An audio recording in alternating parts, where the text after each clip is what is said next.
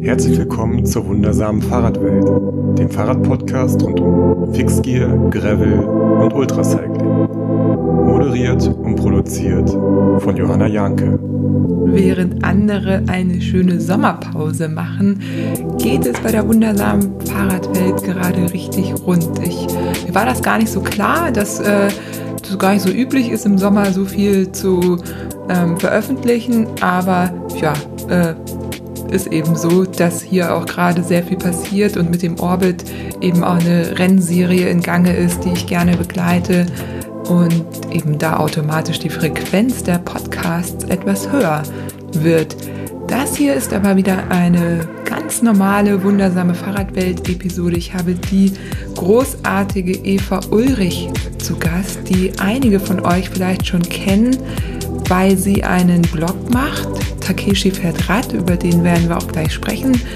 Sie ist in der Langstreckenszene unterwegs, auch schon seit vielen Jahren. Sie hat einiges an Expertise mitgebracht, die sie mit uns teilt. Ich habe ihr ein paar Fragen gestellt, die ihr mir immer stellt. Und ja, was kann es Besseres geben, als da nochmal eine weitere Meinung, eine weitere Erfahrung dazu zu bekommen durch Eva. Ich sage dann auch immer noch, wie ich das handhabe, aber ja, die Themen sind halt oft sehr individuell und deswegen ist es umso besser, da häufig drüber zu reden. Also wenn ihr Saddle Source habt oder zum Beispiel ähm, Probleme ähm, genug zu essen während der Touren oder so, dann ähm, werdet ihr heute einiges an Infos bekommen.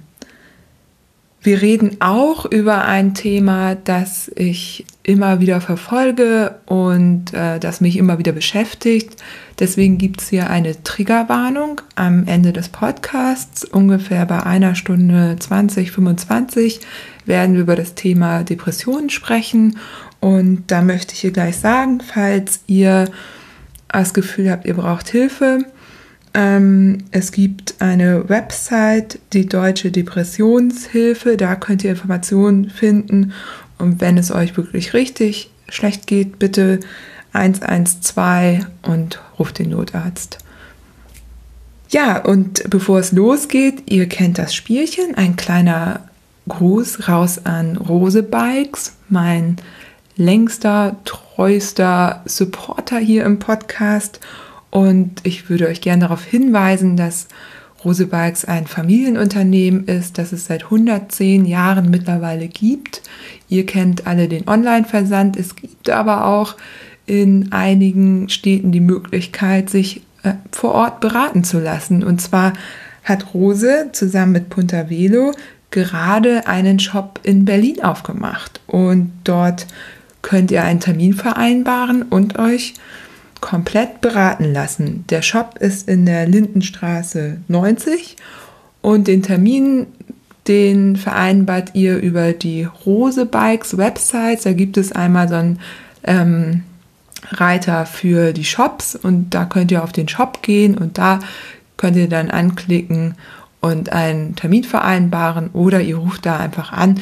Ihr könnt da auch so hingehen, aber aktuell ist es halt immer so ein bisschen einfacher oder es ist einfach verlässlicher für euch, äh, wenn ihr einfach einen Termin vereinbart. Ihr wisst ja, Corona ist ja leider immer noch aktuell.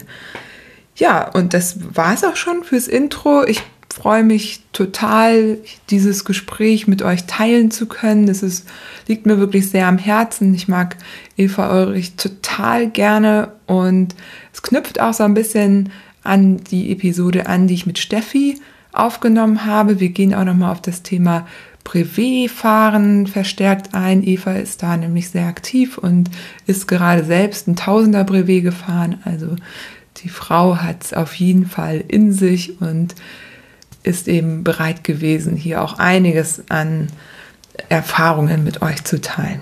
Dieses Bananen-T-Shirt ist übrigens super, dass du anhast. Du irgendwas anziehen, was so ein bisschen passt zum Tag. Ja. Ich habe gesehen, ja. in der Tat gibt es gerade eine, aktuelle ähm, Doku von der Tour de France 97 ähm, auf NDR, die kam am Wochenende und die haben wir gestern Abend angeguckt. Da dachte ich, das passt doch gerade zu. Ne, Nochmal Jan Ulrich sehen, wie er den Berg hochrast und ähm, ist ja doch so ein bisschen Tour de France-Gefühl so. Ist aber kein entfernter Verwandter von dir. Nein, ich lasse das gerne im Dunkeln eigentlich, aber nee, nicht, dass ich wüsste. Nein. Ich habe die Doku auch gesehen und ich mhm. war echt, also ich krieg jetzt auch gerade, du siehst es, wir setzen uns ja gegenüber, wir nehmen hier äh, nicht äh, digital auf, sondern äh, wirklich richtig äh, toll in Berlin im, im, im Real Life, im echten Leben. Ähm, ich fand das ganz schön krass. Also ich bin ja auch mit Jan Ulrich so als Kind, Teenager, würde sagen, groß geworden. Also mein Vater hat die Tour de France geguckt. Ich habe mich Johanna Ulrich genannt, wenn ich irgendwelche Berge Ach, hochgefahren bin. Ja, ich habe mich dann immer, ich weiß nicht, warum Bergziege, denn in der Doku wird immer von den Berglöwen gesprochen. Ich habe mich Bergziege Johanna Ulrich genannt. Ja. Ist ja eigentlich auch korrekt, Bergziege. Ja, ne? So die haben ja dann Löwen bekommen, habe ich gesehen. Ich habe die Doku auch gerade gesehen. Mhm, mhm. Wie fandst du die? Ich fand's, ach, ich fand's irgendwie ganz schön, die ganzen Bilder nochmal so zu sehen. Ich hatte das damals auch gar nicht so live mitbekommen. Das war bei mir so Studium und Radfahren war gerade kein Thema eigentlich in meinem Leben. Aber ich hatte es natürlich irgendwie mitbekommen, weil ne, familiär, mein Vater ist da abgegangen und Deutschland ist abgegangen. Ähm, ich fand es eigentlich ganz gut, dass nicht wieder nur drauf geritten wurde, dass gedopt wurde, weil ich habe gedacht, das ist das was meinst, glaube ich, so ein bisschen mit eine Gänsehaut. Ja, natürlich, man weiß es inzwischen, aber es ist doch faszinierend trotzdem. Also diese, äh, wie Jan Ulrich da diesen Berg hochrast, also dieser Antritt und du, du weißt es als Radfahrer, du glaubst es als Radfahrerin zu wissen, wie, wie das sich anfühlen könnte. Ähm, ich habe da auch Gänsehaut und ähm, dieses ganze Duell mit Vironk, also das ist doch, ähm, das ist doch krass. Und das fand ich ganz schön, dass sie das schon gestreift haben, aber eben nicht so zum hauptsächlichen Thema gemacht haben in der Doku. Ja, ich fand sie auch ganz schön. Also eben, was ich gar nicht wusste, ist, dass er das nie, er hat ja nie äh, gesagt, also oder beziehungsweise er sagt ja immer, ich habe nie jemanden betrogen. Mhm. Das kann man ja so oder so auslegen. Ähm, ich, ja, es ist ein ganz schwieriges Thema. Die Pfarrerinnen sind ja auch in einem bestimmten System drin gewesen oder auch immer noch ja, so bei mir kommen dann auch manchmal so Gefühle hoch wie, boah, wenn da von allen Seiten so ein System auf dich raufgelegt wird, wie gut musst du, wie stark musst du sein, um das nicht zu machen. Und trotzdem ist es Betrug natürlich so. Und ich bin auch Sportlerin und ich möchte auch mit denselben Mitteln oder eben auch nicht kämpfen wie andere auch. Und ja, aber ja, interessant. Die kam Sonntag ist ja. die erschienen, eine Stunde lang. Ja, genau. Auf NDR in der Mediathek. Kleiner genau. Tipp. Kein Sommermärchen, K ähm, eingeklammert. In Klammern. Ne? Kein Sommermärchen 1997. Ja. Ja, also äh, kann ich auch nochmal verlinken in den Shownotes. Äh, die ist übrigens, äh, letztes Mal habe ich gesagt, die findet ihr bei Podigy, wenn ihr diesen Podcast über Apple Podcasts hört, dann erscheinen die auch. Da muss man unten, steht dann irgendwie Notizen und da klickt ihr drauf und da erscheinen die irgendwie auch, ähm, weil die manchmal ein bisschen schwer zu finden sind. Sage ich das nochmal. Ja, ähm, aber mit wem sitze ich hier eigentlich? Äh, wir sind ja schon voll im äh, nerdigen äh, Ratengespräch drin, bevor hier überhaupt jemand weiß, mit wem ich äh, hier sitze. Mit Eva Ulrich. Sie macht den Blog oder schreibt auf dem Blog, ähm, Takeshi fährt Rad mit der, wie nennt man diese Line da unter? Die hat auch einen bestimmten Namen. Die Underline vielleicht? Ich ja, weiß es Tagline. Die Subline? Subline, ja, auf jeden Fall steht da Frau Stahl Asphalt Kilometer. Und das fasst auch ganz gut zusammen, was du so machst. Du bist nämlich Langstreckenfahrerin und wir kennen uns, weil du vor zwei Jahren, jetzt mittlerweile schon, bei dem Vortrag von Marion und mir in Hamburg warst, bei dem Transcontinental Vortrag. Bei Rick Reider, wie nennt er diese Serie nochmal? Pedale und Poeten. Genau. Genau. Oktober 2018, ne? Ja. Ich bin hingekommen, genau, weil ich ähm, ein paar Leute sehen wollte, die ich kenne in Hamburg aus der Fahrradszene, aber auch, ähm, weil mich das inhaltlich gereizt hat, weil ihr da gesprochen habt. Und das fand ich ganz cool, so als Frauen mal, also von Frauen was zu hören über das Transcontinental das war auf jeden Fall so mit ein Hauptgrund, dahin zu kommen. Und da muss ich gleich was vorweg sagen. Und ich weiß gar nicht, ich habe ja nie gelernt, wie man solche Interviews führt. Und ich hau jetzt gleich was raus und ich bin mir gar nicht so sicher, ob das so gut ist, das so am Anfang von einem Interview zu sagen. Aber ich weiß, dass es auch so ein bisschen dein Thema ist. Als ich dich da gesehen habe, du bist da auf mich zugekommen, wie viele, ne, nach so einem Vortrag ist das oft so, dass es noch nach der Fragerunde gibt es dann noch mehr Fragen und dann, äh, das ist ja auch total schön und dann hat man noch mal Zeit irgendwie zu quatschen und dann bist du auch auf mich zugekommen und ich dachte so, das ist bestimmt die Frau von irgendwem da. Weißt, worauf ich hinaus will? Hm, ja, sag mal noch. Ja. Ganz hab ich's noch nicht. Ich habe dich nicht in die Langstreckenszene eingeordnet mhm. und habe mich danach so, also so ertappt gefühlt, Du, und das ähm, sage ich jetzt einfach zur Erklärung, du bist, ähm, ich beschreibe dich jetzt. Das ist ja das, was mit Frauen immer gemacht wird gerne. Um, ne, sie ist ja trotzdem, sie ist ja, sie ist ja krass, aber sie sieht ja trotzdem toll aus. Ganz schlimm. Ähm, du, du bist eine Frau, blonde Haare, siehst feminin aus und fährst einfach mal krasse Langstrecken-Events mit, machst deine eigenen Langstrecken-Events. Und ich bin so in meinen Vorteilen drin gewesen, dass ich das, dass ich dich nicht als eine von denen verortet habe. Und das ist ganz schön blöd, dass das so ist. Und diesen Podcast gibt es unter anderem auch deswegen, um das zu ändern.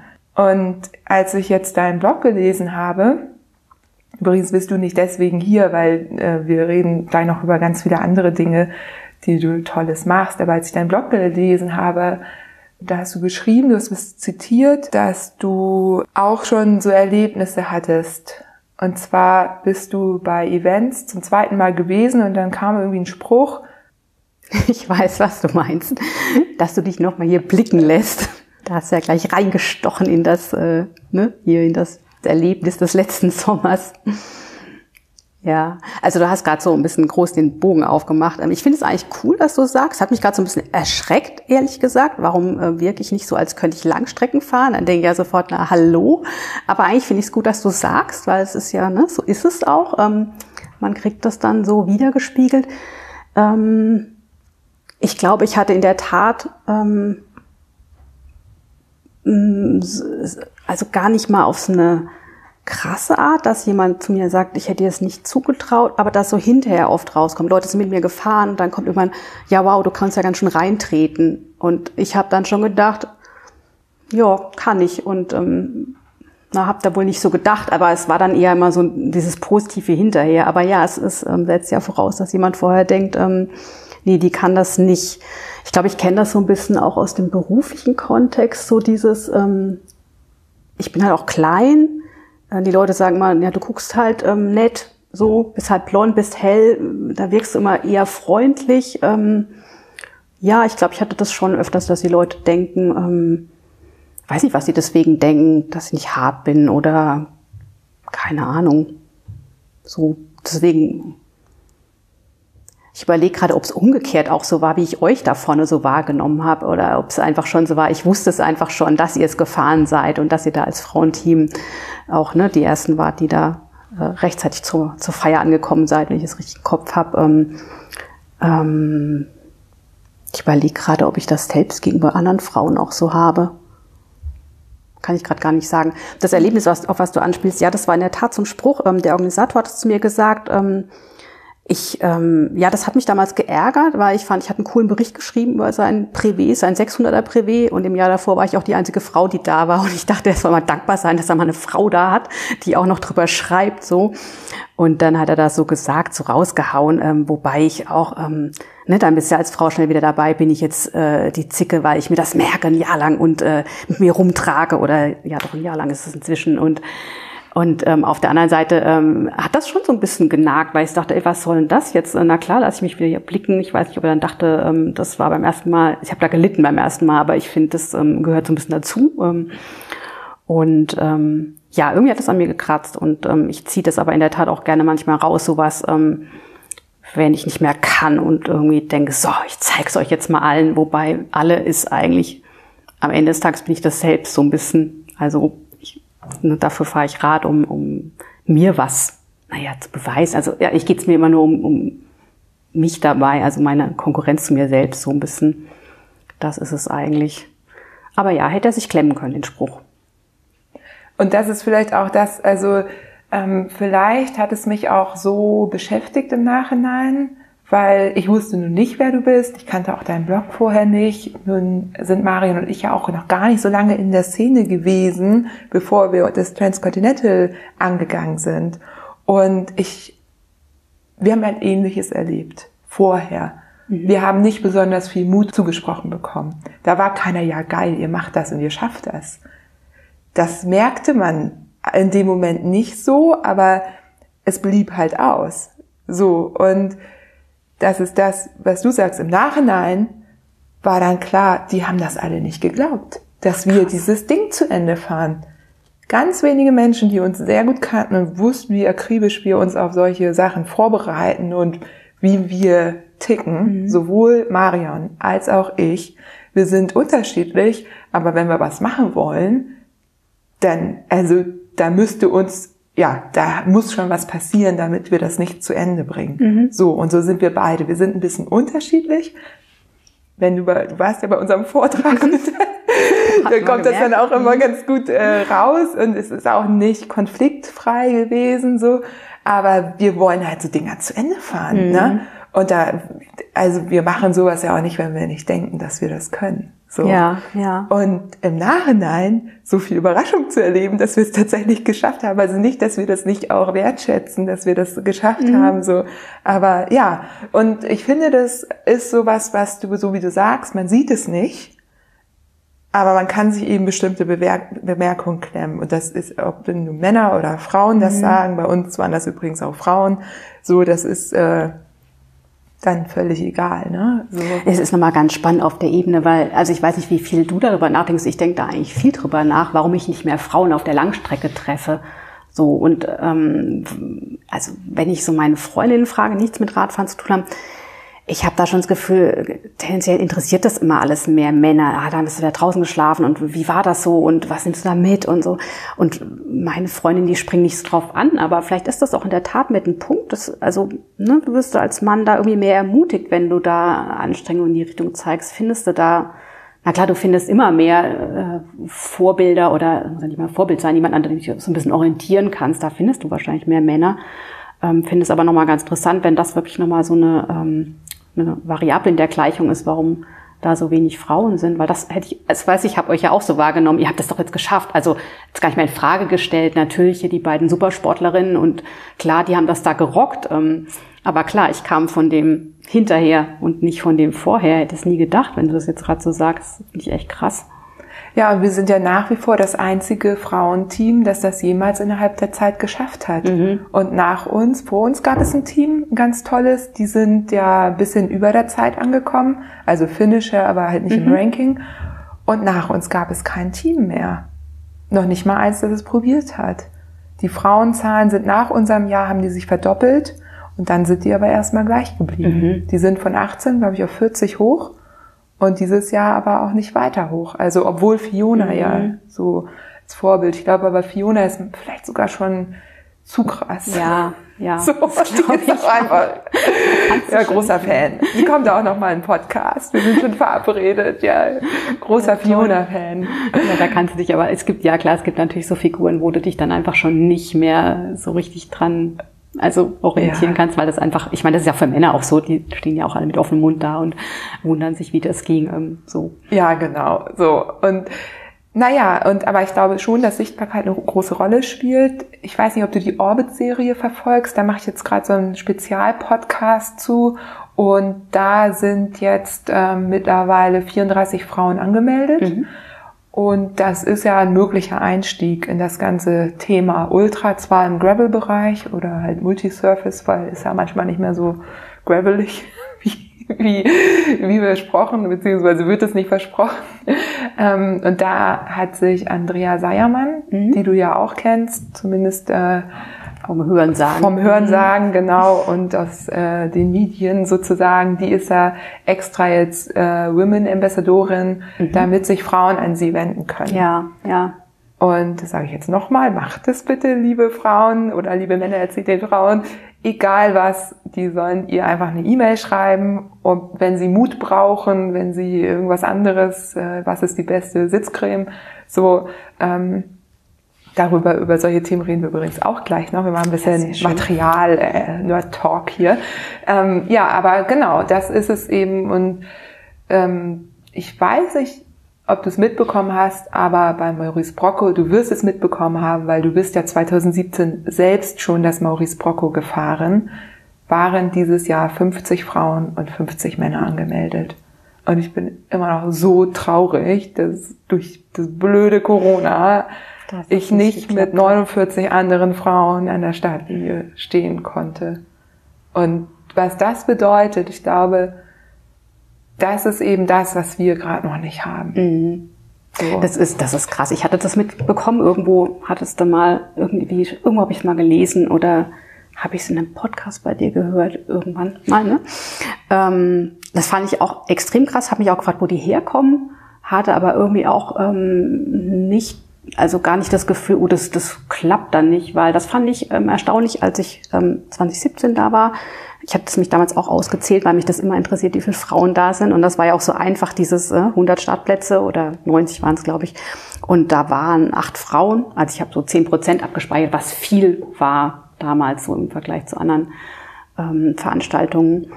Und die sind da so, äh, habe ich gesehen, die sind da so ganz fröhlich mitgefahren. Also fährst du auch vielleicht noch mal ein bisschen in der Gruppe, was es, glaube ich, schon auch einfacher macht in der Motivation.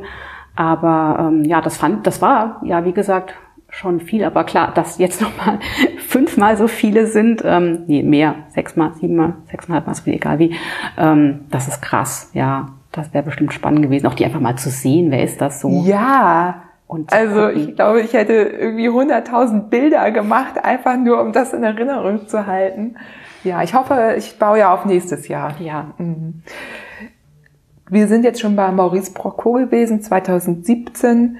Du machst den Blog seit 2016, also mhm. knapp fünf Jahre jetzt. Ähm, wie kam es denn dazu? Der Blog, ähm, ich hatte damals, ich habe 2014 angefangen, so wieder überhaupt Rennrad zu fahren und ähm, habe gerne, also ich ich bin in meiner Jugend schon mal Rennrad gefahren, ein paar Jahre lang. Und damals war so das Ding, ähm, da gab's noch nicht Privés in Deutschland. Da bist du halt, wenn du langstreckenaffin warst, bist du Radmarathon gefahren. So, und da habe ich da so ein paar mitgemacht und ähm, habe dann wieder geguckt, was gibt's denn so für Veranstaltungen. Und dann habe ich ähm, selbst gemerkt, wie toll es eigentlich ist, dass du viel lesen kannst über die Veranstaltung. Also gar nicht ähm, jetzt vom Veranstalter, sondern von Leuten, die mitgefahren sind und ähm, da beschreiben, wie das war. Und habe mich dann so ein paar Berichte rein verbissen und fand das toll und fand das auch wertvoll für, für selbst mitfahren, weil du da so viel Infos rauskriegst. Ähm, einfach wie das da ist, wie, der, wie die Veranstaltung ist, aber auch ne, die Strecke, ähm, so was da für Leute kommen und so weiter. Und da, das war so ein Teil, dass ich so dachte, ach, das könnte ich ja auch machen. Ähm, da kann ich auch was zur Verfügung stellen, habe ich was erlebt. Das war so der eine Strang. Und das andere war, dass ich da in der Tat in Bezug aufs Radfahren so ein Papa-Kind bin und ähm, das nach wie vor gern mit meinem Vater alles teile. Der ähm, hat halt selbst äh, lange Jahre in seinem Leben Triathlon gemacht und ist immer sehr, also Sport, da können wir uns gut verständigen drüber. Und der hat da so eine Phase, wo es ihm nicht gut ging. Der hatte da Probleme mit den Hüften und musste da operiert werden. Und ich wusste einfach, dass es ihm eine Riesenfreude macht, wenn ich dann auch noch was drüber schreibe und er das dann da so lesen und studieren kann. Ne? Also wir haben ja sowieso mal viel darüber telefoniert, aber dann kann man da mal nachlesen und so. Und ähm, das war so die andere Sache, weswegen ich das dann so ein bisschen angefangen habe. Und ja, und eigentlich wollte ich auch, das, der, der Blog hat ja eigentlich einen albernen Namen, finde ich ja. Inzwischen aber, ähm, ich habe damals so einen Job gehabt, also hatte eine Führungsposition, ähm, ziemlich viel mit Kunden zu tun gehabt, ähm, viele Bewerbungsgespräche geführt und wollte nicht so gern, dass mich die Leute googeln und immer gleich als erstes sehen, äh, die fährt zu Radsport. Das war damals meine Haltung eher, wollte es so ein bisschen getrennt halten. Deswegen hatte ich dann meinen Nickname genommen und ne, dann kam der da halt im Blog vor und dann äh, ist da nicht in jedem Beitrag mein Name gekommen und ähm, so konnte ich mich dann in Suchmaschinen-Rankings etwas unten halten und ähm, bevor ich mich versah, ähm, ja, kannte ich dann auch so ein paar Leute und dann war es irgendwann vorbei, das zu ändern nochmal. Deswegen dieses Takeshi fährt Rad. Takeshi. Und äh, wer ist Takeshi? Das ist das so ein Charakter? Takeshi war so eine Hauptfigur in so einer Science-Fiction-Trilogie, die ich mal cool fand, Anfang der Zehner Jahre. ist inzwischen auch verfilmt worden auf Netflix. Ganz schrecklich. Ich will die Titel gar nicht sagen. Aber das war so, ich war damals sehr fasziniert und dann war das halt so greifbar. Und ich hatte auch mal eine große ähm, Affinität für Japan und als Japanische dann hat das so ein bisschen zusammengepasst. Ähm, ja. Obwohl es natürlich eigentlich ein Männername ist, ne? Das kommt dazu, das ist so ein bisschen bescheuert. Aber ich glaube, dass ganz viele Leute das wissen und deswegen hatte ich auch nochmal dieses, in dem Untertitel dieses Frau aufgenommen, dass es gleich mal so klar wird hier. Schreibt eine Frau. Und was ja ganz spannend ist, du hast ja deine eigene Beratungsfirma und die heißt ja Brevet Beratung. Das heißt, du bist jetzt privat mit einem japanischen Nickname unterwegs und beruflich kommt da das Radfahren, also das Langstreckenradfahren mit rein. Ja, ich habe mich dann ähm, in der Tat, ähm, wann war es denn? Vor zwei Jahren erst, ähm, habe ich mich selbstständig gemacht. Also ich habe irgendwie vor drei Jahren ungefähr meinen Job in dieser besagten Führungsrolle aufgegeben, ähm, gab so gewisse Umstrukturierung und so weiter und dann war es mal Zeit, was anderes zu machen. Und dann hatte ich, ähm, das war auch 2017, da bin ich sehr viel Rad gefahren, ähm, hatte ich so einen freien Sommer mir genommen und hatte so überlegt, was will ich denn machen und ähm, ja, über ein paar Umwege kam ich dann dahin, dass ich Organisationsentwicklung ein sehr spannendes Thema finde. Also einfach Menschen, also Teams, Menschen in Organisationen zu begleiten in Veränderungsprozessen. Und ähm, habe dann beschlossen, mich damit selbstständig zu machen. Und da brauchte ich dann so einen Namen dafür. Ne? Wollte ich nicht einfach hier schreiben, Eva Ulrich äh, berät, sondern ich wollte da so was Griffiges für haben. Und dann fiel mir mal so auf, dass ein Privé zu fahren, dass das eigentlich eine, eine schöne Metapher ist für einen Veränderungsprozess, weil ähm, ja, du brichst da ja auch auf und hast so deine, dein, dein Werkzeug dabei, dein Wissen, also ne, deine Erfahrung sammelst du und du hast alles, was bisher für dich funktioniert hat, an, an Technik, an Ausrüstung dabei. Und du begibst dich auf so eine äh, so schon grob vordefinierte Fahrt, aber da kann ja alles Mögliche passieren und du erlebst da so viel. Und ich bin eigentlich von ganz vielen Fahrten auch mal so zurückgekommen mit irgendeiner neuen Erkenntnis. Und, und da fand ich das einfach als Metapher schön, um da meine unternehmerische Aktivität so zu nennen. Deswegen gibt es jetzt eine Privé-Beratung im Netz, wo man mich auch findet. Wenn dich Kundinnen fragen, wie erklärst du Brevet? Wie erkläre ich Brevet? Ja, Brevet ist immer eine Prüfung, eine vorgegebene Strecke, die man mit dem Rad fährt. Also man weiß, wo man hin muss, man weiß auf welchem Weg und man hat eine Zeit, die man einhalten sollte, wenn man es nicht schafft, ist eigentlich auch nicht schlimm. Eigentlich ist das Ziel immer das Ankommen. Und ähm, da kannst du dir dann auswählen, wie du das schaffst. Also mit dem Rad aus eigener Kraft, das sind die Grundbedingungen und alles andere liegt bei dir. Die Streckenlängen. Du hast ja den Podcast mit Steffi gehört mhm. und da haben wir über ein hunderter Brevet gesprochen in Indien. Und wir waren uns beide gar nicht so sicher, geht das nicht erst ab 200 Kilometern los oder können das die verschiedenen Randonneursorganisationen selbst entscheiden. Ja, also das, es gibt ja so das offizielle, ne, diesen einen Randonneursverband, den weltweiten, und die ähm, richten eigentlich Brevets aus. Ihr hattet das richtig gesagt, mit diesen 200, 300, 400, 600er Strecken. Und dann gibt es ja diese Super Privés 1200. Ähm, und ja, da gibt es ja da ist eigentlich auch offen. Du kannst ja auch Privés fahren, die 1600 Kilometer lang sind. Ähm, ich habe noch nie von einem 100er Privé gehört, aber irgendwie ist es ja auch kein geschützter Begriff Privé. Also ich, du kannst ja auch rausgehen und irgendeine Strecke finden und sagen, du nennst es jetzt einfach Privé und ähm, darfst du das, also das bleibt dir so überlassen. Genau, ich denke halt, also die, ähm, der Dachverband, ähm, die kann dieses Wort mir immer nicht merken, die homologieren die Strecken ja. Das heißt ja eigentlich, du, also wenn du ein Privé fährst, was ähm, von diesem Verband ausgerichtet ist, dann kannst du dich da quasi ähm, registrieren dafür und dann stempel die das am Schluss ab, dass du das auch wirklich gemacht hast unter den Bedingungen und das heißt, es ist homologiert, homologiert. Und ähm, du kommst dann, also du findest dich da auf der Seite wieder, das steht da irgendwo, Johanna Janke ist die 600 Kilometer von A nach B gefahren, so. Und wenn du jetzt da so ein 100er Privé veranstalten würdest, dann würde das nicht homologiert werden, so. Das ist das Einzige, was dann nicht passiert. Dann hast du keine Medaille. Alles klar, das heißt, die können das durchaus ausrichten die sind ja auch in der äh, Organisation drin. Das ist ja alles hochoffiziell da in Indien. Ja, genau. Aber wahrscheinlich ist es nicht in, in dieser übergeordneten Kategorie. Also es taucht dann halt nicht auf. Ja, so würde ich mir das vorstellen. Genau. Also wie viele Leute kennst du außerhalb deines Radfahrumfelds, die halt überhaupt schon mal 100 Kilometer gefahren sind? Ich finde das immer super und das ist auch mal das, was ich ein bisschen schade finde, wenn die Leute dann sagen, ah, du bist ja so viel gefahren, du bist so weit weg von mir. Und ich denke mal, nee, das ist, ist überhaupt nicht der Punkt. Das ist einfach dieses, mach so, dass es äh, für dich eine Herausforderung ist. Und wenn du keine Herausforderung willst, sondern einfach nur fahren, ist auch total okay. Aber wenn das für dich gerade der Riesenschritt war, ich bin mal mit so einem ähm, ehemaligen Kollegen äh, von mir länger, also das ist länger, äh, über Zeit hinweg ein bisschen gefahren, der der hat halt mit seinem Übergewicht gekämpft und ich habe den dann mal so ein bisschen begleitet und wir haben das auch Coaching genannt so.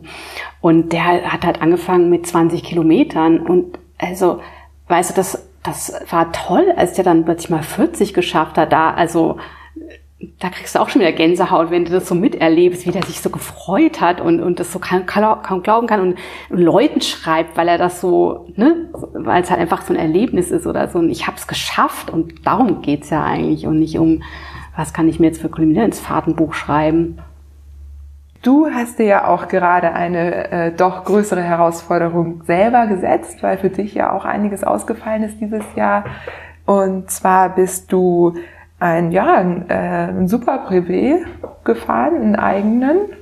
Heißt das eigentlich das Privé oder der Privé oder die Privé? Das würde ich sagen. Das ein, ja, ein Privé. Das Privé. Ja. Die Prüfung, das Privé. Ja, ja, le Privé, ja. Naja, der, ja, aber das, das passt schon, die Prüfung. Und zwar, da habe ich auch ein bisschen auf deinem Blog nachgelesen, mhm. dass du eigentlich natürlich auch einige Veranstaltungen, die jetzt abgesagt worden sind, auf dem Plan hattest. Was war das denn so? Was wärst du denn gefahren? Ich wollte von Berlin aus, gab es ein 600er Brevet ähm, nach Tschechien, da auf so einen Berg hoch ähm, als Ziel. Das fand ich total toll, weil ich da mal war von Dresden aus. Ähm, Jestedt heißt das, glaube ich, der, weiß nicht, der, der Berg, der Ort da oben. Ist gar, gar kein Ort, also einfach der Gipfel. Und da wollte ich gern mitfahren, das ist ausgefallen, das fand ich sehr schade. Ähm, der Flash Almanie, was ja auch so eine Privé-Veranstaltung ist, ähm, wo du von, also von da, oder nicht von da, wo du bist, aber von einem Punkt in Deutschland ähm, auf die Wartburg fährst, nach Eisenach, mit einer bestimmten Streckenvorgabe, so selbst organisiert. Du musst dir ein Team suchen von mindestens drei Leuten und du musst eine Strecke finden, die mindestens, ich glaube, es waren 300 Kilometer sind, aber auch länger sein kann oder 350 und musst da in einer bestimmten Zeit dann hinfahren. Und alle treffen sich dann da auf der Wartburg. Großes Event gibt's nur alle zwei Jahre. Ähm, das hatte ich ähm, auf dem Schirm, hatte ich auch schon mein Team zusammen. Ich wäre Kapitänin gewesen, was ich ganz toll fand und ganz schade. Und ich fand es auch so toll, weil ich hatte zwei Mitfahrer und die waren so, ja, ja, ja, sei du die Kapitänin, das passt. Und das fand ich schön. Ähm, genau, das hatte ich. Und hatte ich einen Gravel. Ich wollte den Candy Bee eigentlich fahren, wobei das war ja irgendwie schon vorher klar, dass da irgendwie, oder das war nicht klar, aber da kam einfach nichts, ob der dieses Jahr stattfindet oder nicht. Das hätte ich gern gemacht. Das waren so die Sachen. Und ich habe mal so ein bisschen mit der Mille du Sud geliebäugelt. Ähm, in Frankreich, das ist so ein, ja, eigentlich, das ist so ein krasses Privé ähm, mit 1000 Kilometern und 20.000 Höhenmetern. Also, wo du wirklich nur hoch und runter fährst. Ähm, aber das war so ein bisschen äh, noch gar nicht so wirklich der Plan. Das war so ein Traum, so. Und das findet auch im Start im September. Aber da werde ich jetzt wahrscheinlich in Urlaub fahren mit meinem Freund. Deswegen ist das äh, gegessen für dieses Jahr. Genau, aber deswegen musste ich mir so ein bisschen was eigenes suchen.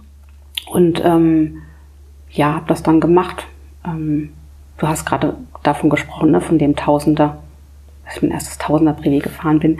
Ja, das war so, ich wollte unbedingt das mal ausprobieren, weil ich bin jetzt genug 600er gefahren und ähm, auch mal 700 Kilometer und weiß so, wie das ist. Und ähm, das war so die nächste Stufe. Und ähm, ich habe dann lange überlegt, was ich machen kann und ähm, wollte irgendwie, ich brauche mal so eine Strecke, die irgendwie spannend ist. Also ich finde das bei dem Maurice Brocco so toll, weil das diesen, diesen ähm, Namen hat, an dem er sich so ein bisschen orientiert und ja, ne, Candy. Cravel habt ihr auch schon gesprochen im Podcast, diese, das, Motto zur Strecke ist halt toll und ich wollte sowas nicht einfach von A nach B fahren, nicht jetzt einfach, ach, ich fahre jetzt in die eine Richtung so weit und wie ich komme und dann zurück, Und dann habe ich so ein bisschen rumrecherchiert und überlegt und irgendwo habe ich diese Webseite entdeckt. Ähm, da hatte einer alle ähm, höchsten Gipfel von den deutschen Mittelgebirgen aufgeführt. Und dann habe ich gesehen, ich denke immer so nach, wenn ich nach Süden denke, von hier aus, von Berlin aus, denke ich so, ach, da kommt irgendwann Erzgebirge, aber da ist ja auch noch das Fichtelgebirge. Und dann hat man schon so zwei höchste Berge, nämlich den Fichtelberg im Erzgebirge und den Schneeberg im Fichtelgebirge. Und um das dann rund zu machen, dachte ich, dann kann man ja noch ähm, im Harz vorbei und nochmal auf den Brocken hochfahren.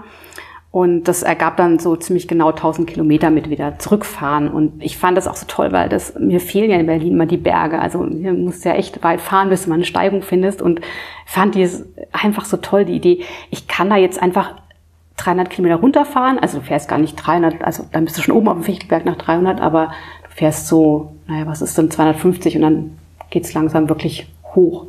Also kannst einfach hinfahren zu den Bergen. Das fand ich ein schönes Motto. Und auch dieses, was ich inzwischen sehr mag, dieses vor der Haustür abfahren und ankommen. Weil ähm, ich finde, es gibt so viele tolle Events. Mich schreckt immer so ein bisschen dieses erst irgendwo hinfliegen mit dem Rad und dieses überhaupt, du verlierst ja wieder Zeit, weil du anreist und ähm, klar, du siehst halt nochmal was ganz anderes. Aber ich finde auch, wenn ich von zu Hause losfahre, ich sehe so viel was ich noch nicht kenne in meiner Umgebung eigentlich. Und ich mag sehr gern dieses, es ist halt auch wieder umweltschonend, ne? so dieses, fährst da los. Und dann dieses Faszinierende, ich bin zu Hause losgefahren und irgendwann bist du halt irgendwo ganz anders. So, das ist auch toll. Weil selbst mit der Bahn, das ist ja, ich fahre ja gerne Bahn. Ja. Und ich finde auch äh, Fahrradmitnahme super mit der mhm. Bahn. Aber es bleibt immer so ein gewisses Restrisiko. Mhm. heute auch. Ich habe kein Fahrrad dabei, aber ja. es wären noch keine, die wären einfach spontan nicht da gewesen, die ja. Fahrradstellplätze im ICE, weil der eine andere Bauart hat. Also, ja. Ne? Muss die Bahn ein bisschen was tun. Aber trotz allem, wenn es funktioniert, ist es halt, es gibt kein entspannteres Reisen. Trotz allem ist es ein Reisen und ja, da sind die Dinge, die vor der Haustür starten, schon ganz toll. Wenn man so deinen Blog anguckt, dann ist es im Grunde so eine Mischung aus eigenen Herausforderungen, die du dir selber setzt. Mhm und Events, die dich irgendwie catchen. So, ja. die dich irgendwie ansprechen. Da ticken wir, glaube ich, recht ähnlich. Das ist so wie beim Hansel Gravel, da war es ja auch diese Geschichte, dass man eben diesen alten, diese alte Handelsroute fährt. Mhm. Also mhm. auch einfach geschichtlich super spannend. Und dann ich habe das hier, glaube ich, auch schon dreimal gesagt, dass der Beitrag irgendwie direkt in diese Instandhaltung da, des Weges reingeht an die mhm. Umweltschutzorganisation damals. Das finde ich auch immer krass. Ja. So, ne? Also ich finde das ja eh toll, wenn so Privatmenschen sowas einfach organisieren, dem auch so ein bisschen so einen netten Anstrich geben. Also beim Hans Gravel war es ja auch so eine nette Website dazu. Gar nicht viel, aber einfach so ein paar Infos. Es war sehr liebevoll. Also ich hatte, mich hat das nicht so... Ähm, gezogen, weil mir, glaube ich, ähm, da so die Höhenmeter gefehlt haben. Das finde ich immer ganz spannend, wenn ich mich schon auf den Weg mache. Bei mir war es dann so dieses, oh, da fährt da wieder ähm, ganz Hamburg mit und dann noch ein paar Leute, die ich sonst wo kenne aus der Republik und ähm, alle fahren mit. Das war für mich wirklich so ein, wenn ich jetzt nicht dabei bin, dann verpasse ich da was. So, deswegen habe ich mich dann dazu entschieden, da doch ähm, an den Start zu gehen, wobei das bei mir so war, dass ich, ähm, das ging ja, ähm, ging Donnerstag morgens los, ne? Und bei mir war es so, dass ich eingeladen war am Sonntag in die Schweiz bei meiner besten Freundin zum runden Geburtstag und das war dann so, mh, ich habe jetzt Zeit bis ähm, Freitagabend und dann muss ich gucken, dass ich ähm, nach Hause komme und mich nochmal dusche vor diesem Geburtstag und den Zug steige in die Schweiz so. Aber so ein bisschen, und zwar echt, ich fand das auch landschaftlich total toll. Das hätte ich nie erwartet, dass das so schön ist da und fand es abwechslungsreich und es war echt ein schönes Erlebnis.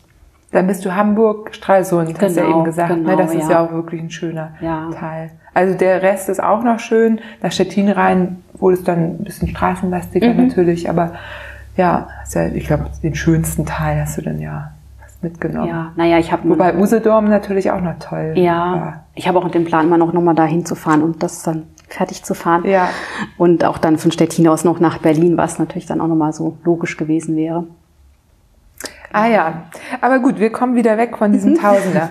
Und ähm, ich gucke ja auch immer so ein bisschen, was äh, die HörerInnen so interessiert und für uns ist ja vieles schon selbstverständlich und mhm. das ist ganz gut, dass ich immer Nachrichten bekomme oder auch mal eine Rezension geschrieben wird und wo auch nochmal Fragen gestellt werden, weil das, was für uns ja dann irgendwie selbstverständlich ist, wobei ich ja auch manchmal wieder Sachen vergesse, freue ich mich, dass ich dann nochmal drüber reden kann.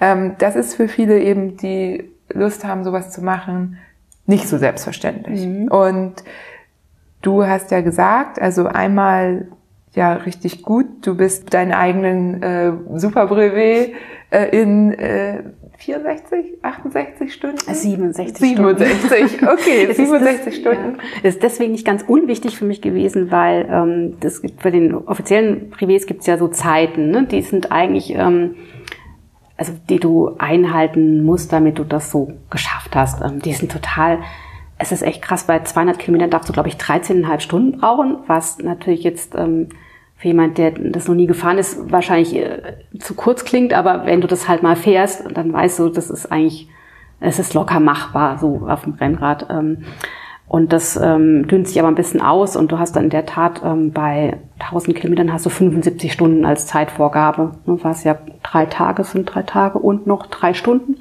Also drei Tage, drei Nächte und drei Stunden. Und das war so ein bisschen mein, also erstmal überhaupt schaffen und dann wäre es schön, in dieser Zeit zu bleiben. Deswegen war ich dann da sehr glücklich damit, dass ich da nur ein wenig drunter lag. Genau, diese Tabellen dazu findet man ja auch. Und das große Thema bei den Brevets ist ja auch diese Qualifizierung für Paris-Brest-Paris. Und da musst du eben innerhalb dieser Zeiten bleiben, um dich qualifizieren zu können. Genau. Und naja gut, dieses Jahr finden ja keine Brevets statt. Nee, ne? Keine offiziellen, die sind alle abgesagt worden. Ja, ich mich auch irgendwie. Die sind ja, die, das war ja schon ganz früh so, ja. dass sie die abgesagt ja, haben. Ja, genau. Genau, und da, ähm, deswegen habe ich das jetzt auch erwähnt, weil ich das nämlich auch gedacht habe, dass du knapp drunter drunter noch warst. Ja. Das heißt, du bist es halt durchgefahren. Und das ist hier interessant zu wissen. Du bist mhm. halt nicht 1000 Kilometer fahre ich mal und guck mal, wie viel ich pro Tag schaffe und übernachte dann irgendwo im Hotel oder schlafe richtig. Nein, du bist es eben mit so kurzen Schläfen durchgefahren mit 13 Stunden Pause insgesamt auf die. Ja, ein bisschen mehr, aber so 15, 15, 15 Stunden, irgendwie sowas ja. in dem Dreh. Ne? Also da weiß man schon, genau. Das waren eher so kurze Naps, die du gemacht genau. hast. Und wir wollen ja auch noch mal kurz über das Equipment sprechen. Was nimmst du denn dann mit für so eine Tausender-Geschichte? Ja, das war gar nicht so einfach in dem Fall, weil, ähm, also ich finde inzwischen ja, es gibt immer so, also die Energie ist das Thema eigentlich. Ähm, die Energie für die Geräte, also bei mir ähm, Navigationsgerät und Licht. Ähm, ich habe noch keinen Nabendynamo an meinem Rennrad, deswegen ähm, musste ich da halt Powerbanks mitnehmen und da war ich echt unsicher, wie viel ich brauche. Ich weiß ungefähr, wenn ich zwei Nächte durchfahre, was ich dann so brauche, weil tagsüber ist so kein Problem, aber nachts ähm, ne, Lichter, also eine Nacht, da reichen meine Lichter und ähm, da muss ich tagsüber aufladen für die nächste Nacht und das, das kann ich immer nicht gut abschätzen. Ähm, da habe ich also alles an Powerbanks ähm, zusammengepackt, was, was der Haushalt hergab. So, ich glaube, am Ende waren es auch, ich sag mal, nur 35.000 Milliampere, weil ähm, ich glaube, andere nehmen da schon mal schnell mehr mit. Ähm, ich bin mal mit Harald gefahren, den ersten Candy Bee Graveler. Ich habe mal im Kopf, dass er damals schon eine Platte mit 40.000 dabei hatte, was ich damals so absurd fand, weil ich glaube ich irgendwie damals meine erste Powerbank hatte mit 5.000 und das war so, hä, sowas gibt's überhaupt? Also das, so Energie finde ich ein wichtiges Thema und dann ist bei mir noch die andere Sache von Energie immer ähm, Wärme. Also ich friere so relativ leicht. Ähm, ich brauche nachts immer eine komplette Zusatzschicht. Also ich finde auch oft, das ist so dieses Tückische. Du denkst, es ist Sommer, siehst so Temperaturen ähm, nachts, naja, es hat ja dann immer noch 15 Grad, aber das ist ja dann oft für die Stadt vorhergesagt. Ähm, das hat immer außerhalb der Stadt nochmal geringere Temperaturen. Und dann wusste ich, ich bin da im Mittelgebirge unterwegs und da wird's halt auch schnell mal gerne kalt und ähm, dann habe ich ähm, eine komplette Schicht, also Beinlinge dabei. Ähm, ich habe auch mal gerne noch so eine Hose zum Überziehen. Also nur so eine, so eine Art Short, ähm, so ähm, Langarm-Trikot, ähm, Regenjacke, Windjacke habe ich sowieso immer mit dabei und auch lang Fingerhandschuhe und äh, eine Mütze auch, also richtig für über die Ohren und natürlich so ein Tuch, ne, was du noch mal brauchen kannst zur Zeit, wenn du in die Tanke gehst oder irgendwas sonst kaufen willst. Also das so klamottenmäßig. Ähm, ja, und dann ist es immer schwierig mit dem Essen, so, weil äh, kannst ja immer nachkaufen, aber je nachdem, wie man da gerne so hortet, ähm, ich schaffe es auch manchmal, mir dann die, die Taschen voller Essen zu packen und dann kauft man zwischendurch mehr dazu, als man schafft wegzuessen. Das, ja, das ist ja noch das Einfachste, um das unterwegs so, so zu bekommen. Aber das sind immer so meine drei ähm, Ausgangspunkte, also diese drei Formen von Energie quasi oder Energieerhaltung, mit denen ich dann so rumhantiere. Und ich habe dann ähm, so, eine, so, eine, so eine Saddleback, also die man so hinten ans Sattelrohr dran schnallt und so eine für den Lenker, so eine Rolle. Ähm, genau, das war noch die andere Sache für die Wärme, ähm, weil ich ja wusste, ich, also ich ähm, kann eigentlich ähm, 600 Kilometer kann ich mal so fahren, also ein, zwei Nächte. Ja, in der zweiten Nacht muss ich dann schon mal so schon mal wirklich so ein, zwei Stunden wirklich die Augen zumachen, sonst wird das nichts. Das kannte ich schon, aber ich wusste nicht, wenn da nochmal 400 Kilometer draufkommen, wie viel muss ich dann schlafen? Und ähm, als ähm, Randonneur, nimmst, also als Privéfahrer, nimmst du ja klassischerweise so eine Rettungsdecke mit und äh, verkriechst dich in irgendwelche Sparkassenvorräume, die ja auch gern beheizt sind, was dann schon mal ganz toll ist. Aber es ist halt, ähm, da ist es hell drin und ich weiß, es machen einige, aber ich schaffe das nicht, mich da auf den Boden zu legen, wirklich. Ich kauere dann da so eine Ecke, schlafe angelehnt, es ist nicht sehr erholsam und ich hatte mir halt vorgenommen, ähm, schon zu versuchen, mich wirklich irgendwo hinzulegen, in irgendein Bushäuschen oder sowas, dass ich mal wirklich liege, der Körper mal so ganz entspannt ist zwischendurch. Ähm, auch so für den Nacken finde ich das ganz gut. Und da habe ich mir einen Schlafsack einfach mitgenommen. Hatte ich dann irgendwann gemerkt, Mensch, du hast ja letztes Jahr einfach mal einen tollen Schlafsack gekauft. Ähm, den packe ich jetzt einfach mal ein, auch wenn das nicht so randonneursmäßig ist. Das ist dann schon eher, äh, wie heißt es, Bikepacking. Ähm, das war aber eine tolle Entscheidung, weil da habe ich echt draußen richtig gut geschlafen drin. Ähm, es war kuschelig warm. Und ich finde es auch deswegen gut, weil es nach langen Strecken, also ich bin auch ausgekühlt. ich habe das gerne heiß Dusche zu nehmen, weil ich ausgekühlt bin. Aber in diesen Schlafsack zu krabbeln, das war ja toll. Das war ja wie eine heiße Dusche irgendwie, mal so richtig durchwärmen. Ich bin da weggesackt. Gerade der zweiten Nacht habe ich echt geschlafen wie ein Murmeltier. Ähm, lag da auch irgendwo recht äh, frei sichtbar, weil da habe ich einfach nichts Besseres gefunden. Da fuhren Autos vorbei, habe ich noch so im Einschlafen gemerkt, es war mir voll egal. Ich habe da einfach geschlafen. So. Und das war eine, eine gute Entscheidung. Genau, also das sind so die Sachen, die wichtig sind. Zum draußen schlafen. Großes Thema Gerade bei den Frauen habe ich das Gefühl. Bei den Männern aber auch. Mhm. Also das ist nicht so, dass da alle so, juhu, eine Nacht im Wald.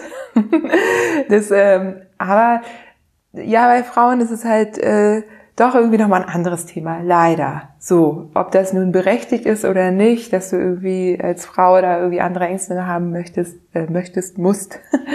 ähm, sei mal dahingestellt, ne? Das ist ja, wenn man sich irgendwelche Statistiken anguckt, sind ja Frauen nachts wahrscheinlich äh, im Wald genauso sicher wie Männer, mhm. sage ich jetzt. Ich habe diese Statistik nicht gelesen, vielleicht hat ja irgendwer eine, aber ich mag, also das ist so eine, so eine, so eine Angst, die nicht wirklich auf Fakten beruht. Mhm. Das will ich damit sagen. Ich habe mir hier ein Zitat von dir aus einem deiner Berichte abgeschrieben. Ähm, das lese ich jetzt mal kurz vor. Es ist zwei Uhr, die beste Zeit zum Schlafen. Vor ein paar Jahren hätte ich mich noch gegruselt. Jetzt muss ich immer an Stromberg denken. Trifft ein Wolf im Wald einen anderen Wolf, dann denkt er sich, ah, ein Wolf. Wenn ein Mensch im Wald einen anderen Menschen trifft, dann denkt er, ah, ein Mörder. Sehr schön rausgesucht. Ja, ist also ich ich habe mich dem echt angenähert. Ich fand das am Anfang auch ähm, super gruselig, aber ich fand, das war so ein, so ein Urangstgruseln, so ein, man geht nicht ins Dunkle. Äh, das fand ich einfach. Und da kenne ich eben auch viele Männer, die das sagen, oh, gehst du da, schläfst du da, oh, ist doch unheimlich so. Und ich finde, das ist eigentlich nichts, wenn ich so rational drüber nachdenke, muss ich da nicht Angst vor haben. Dann habe ich eher Angst davor, nachts in der Stadt rumzufahren. So, Ne, gut, das ist jetzt auch schon wieder trifft ein Mensch ein Mensch, dann könnte es sein, dass ein Mörder ist. Ähm, ich ich finde es andererseits finde ich schon okay, wenn jemand sagt auch, ich, ähm, ich verlasse mich da so auf mein Gefühl. Wenn ich mich da wohlfühle, dann schlafe ich da und wenn es mir halt nichts ist, dann muss man das auch nicht machen. Also es gibt manchmal so dieses, weißt du, wenn Männer so versuchen, Frauen zu bequatschen, jetzt mach das doch auch mal und das ist doch cool und so. Und da denke ich immer, ah, lass doch. Es muss schon jeder irgendwie so selbst, finde ich, so wissen für sich, wie sich das anfühlt. Und so war das bei mir auch. Also ich habe mich dem so angenähert. Ich bin ja auch viel mit, mit, also naja, bei mir waren es eben nur Männer, mit Männern unterwegs gewesen. Die erste Nacht mit Männern durchgefahren. Auch die erste Nacht, dass ich mal, also als ich mal in der Sparkasse lag, war auch jemand dabei. Also ich habe das auch mal so erlebt und mich da so rangetastet. Aber ganz ehrlich, wenn ich da irgendwo auf so einem kleinen verschlafenen Dorf bin, wo ich denke, wer soll denn jetzt nachts noch hier sein? Ich bin auch oft gefragt worden, schließt dein Rad dann ab? Und das mache ich dann auch nicht, weil ich dann denke, es muss ja erstmal jemand vorbei, also nicht nur jemand vorbeikommen, sondern auch jemand vorbeikommt, der dann dieses Rad jetzt auch mitnimmt. Also das setzt ja so ein bisschen eine kriminelle Energie voraus, also die jetzt auch nicht irgendwie einfach mal so da ist, nur weil da so ein Mensch ist. Und da finde ich manchmal, ähm, da kann man mal drüber nachdenken und überlegen, ob das wirklich alles so ähm, so wild ist. Wo ich es anders finde, ist in der Tat, das habe ich kürzlich mal gedacht, bei diesem ganzen Spot-Tracking-Thema, also wo man genau sehen könnte, wo ich da bin. Das finde ich so, weiß ich nicht, da müsste ich mich auch nochmal mit auseinandersetzen, wenn ich das nochmal, also wenn ich Veranstaltungen fahren wollte, die das vermehrt haben. Mhm, ich meine, dass das auch einige, also beim TCR darfst du das ja nicht ausmachen, klar, mhm. weil du musst natürlich permanent an sein. Aber ich weiß, dass es bei einigen an, anderen Veranstaltungen so gemacht wird, dass, ähm, das hat auch Björn Dehnhardt erzählt, der macht den dann halt aus und fährt noch ein Stück weiter. Ja, also bei der Transkimbrika, ja, dann weiß eben keiner genau, wo er ist, wenn mhm. er irgendwo draußen schläft, weil auch ähm, äh, Jonas Deichmann hat das erzählt, der hat, hat ja auch Trecker an, mhm. wenn er da seine Rekorde fährt und bei dem ist es sogar so, der will gar nicht, also der sitzt dann abends und macht irgendwie, kommt runter und will eigentlich nur was essen und schlafen und dann kommen halt Fans vorbei. und das ist natürlich total verständlich, nachvollziehbar. Es passt halt auch nicht immer so. Ja, also zumindest, ich glaube jetzt fährt er ja gerade, macht er gerade den Triathlon um Deutschland rum. Also mhm. gerade jetzt ist er mit Schwimmen durch und äh, ist äh, auf dem Rad wäre das, glaube ich, weniger das Problem. Das ist ja für ihn Kurzstrecke, ne? einmal um Deutschland rum. So. Ja. Ähm, aber irgendwo in, in Afrika nach, weiß ich nicht, 65 Tagen, dann ist man vielleicht abends auch nicht mehr so aufnahmefähig. Mhm. Ja. Ja, oder irgendwelche Fans wecken dich dann nachts, weil sie jetzt toll finden, dass du da unterwegs bist. So, das, äh, Alles schon passiert. Ja, da ja. Das, das muss ja gar niemand sein, der was Böses will, aber da erschrickst du dich erstmal zu Tode. Ja, zurück zu dem Thema Respekt vor Dunkelheit und Nacht, jetzt eben äh, auf äh, alle Menschen bezogen, weil es das ja ist. Ähm, du bist ja auch Coach und wir Coaches, äh, ich bin ja im Sportbereich gerade vermehrt aktiv, so wobei wir ja wissen, dass meistens die Themen eben übergreifend sind. Also mhm. Themen, die man im Sport hat, hat man meistens auch irgendwo im anderen Rest des Lebens. Und ich finde, wenn man eine Angst verspürt oder ein Unbehagen und ein Unwohlsein, deswegen finde ich das so toll, dass du das eben so gesagt hast, sollte man das erstmal auch immer ernst nehmen. Mhm. Und das kann, es ist ja nicht, das meintest du auch, nee, musst du einfach machen. Nein, man kann mhm. sich eben, kann das ernst nehmen, kann sich fragen, woran liegt das? Bin ich vielleicht noch nicht so weit? So, sollte ich vielleicht erstmal zu zweit irgendwo übernachten oder übernachte ich erstmal wieder auf dem Campingplatz in meinem Bivi, das geht ja auch alles. Und beim nächsten Mal dann in der Sparkasse oder so. Also ja, und Marion und ich sind ja damals auch in Hotels gewesen. Mhm. Also in Albanien hätte ich das jetzt auch nicht anders machen mhm. wollen. Mhm. Du, was ich auch total, also was nicht mal gerechtfertigt, man braucht es ja nicht rechtfertigen, aber wo ich so denke, genau, dieses, es muss ja auch passen, ey, es ist, es ist Freizeit, es ist Hobby, es ist Spaß. Ne? Also das ist auch, ähm, niemand muss sich da rantasten, wenn einem das halt so, wie es ist, fein ist, ähm, dann macht man das so, ganz klar. Ja, also ja, und ernst nehmen und dann eben gucken, ob man diese Grenze erweitern möchte oder eben auch nicht. Ja. So, finde ich auch. Ich finde es ja nochmal so was ganz anderes als nachts draußen schlafen, ist wirklich für mich nachts Radfahren geworden. Und das ist, glaube ich, was, weswegen ich, ähm, ja, wo ich schon manchmal denke, das würde ich dann gerne Leuten sagen, ah, das musst du einfach mal machen, obwohl ich denke, es muss nicht jeder machen, aber es ist einfach, also es ist einfach was anderes und es ist einfach super schöne Erfahrung, wenn du jetzt nicht gerade ne, nachts äh, Regen hast ohne Ende oder so, aber so diese Stimmung da draußen zu haben und dieses meditative da vor dich hinfahren im kleinen Kegel deiner Lampe und um dich rum, du nimmst die Geräusche so anders wahr und die Temperaturen und, und die Gerüche. Und also das finde ich halt immer was echt Besonderes. Und ähm, ich glaube, da gehört dann für mich auf einem Punkt dann dazu, dass ich einfach für mich wissen muss, was mache ich denn, wenn ich so müde werde, dass ich da nicht mehr weiter kann. Und da finde ich es nicht ganz unwichtig zu wissen, lege ich mich da jetzt irgendwo hin oder wie kann ich das dann für mich handhaben.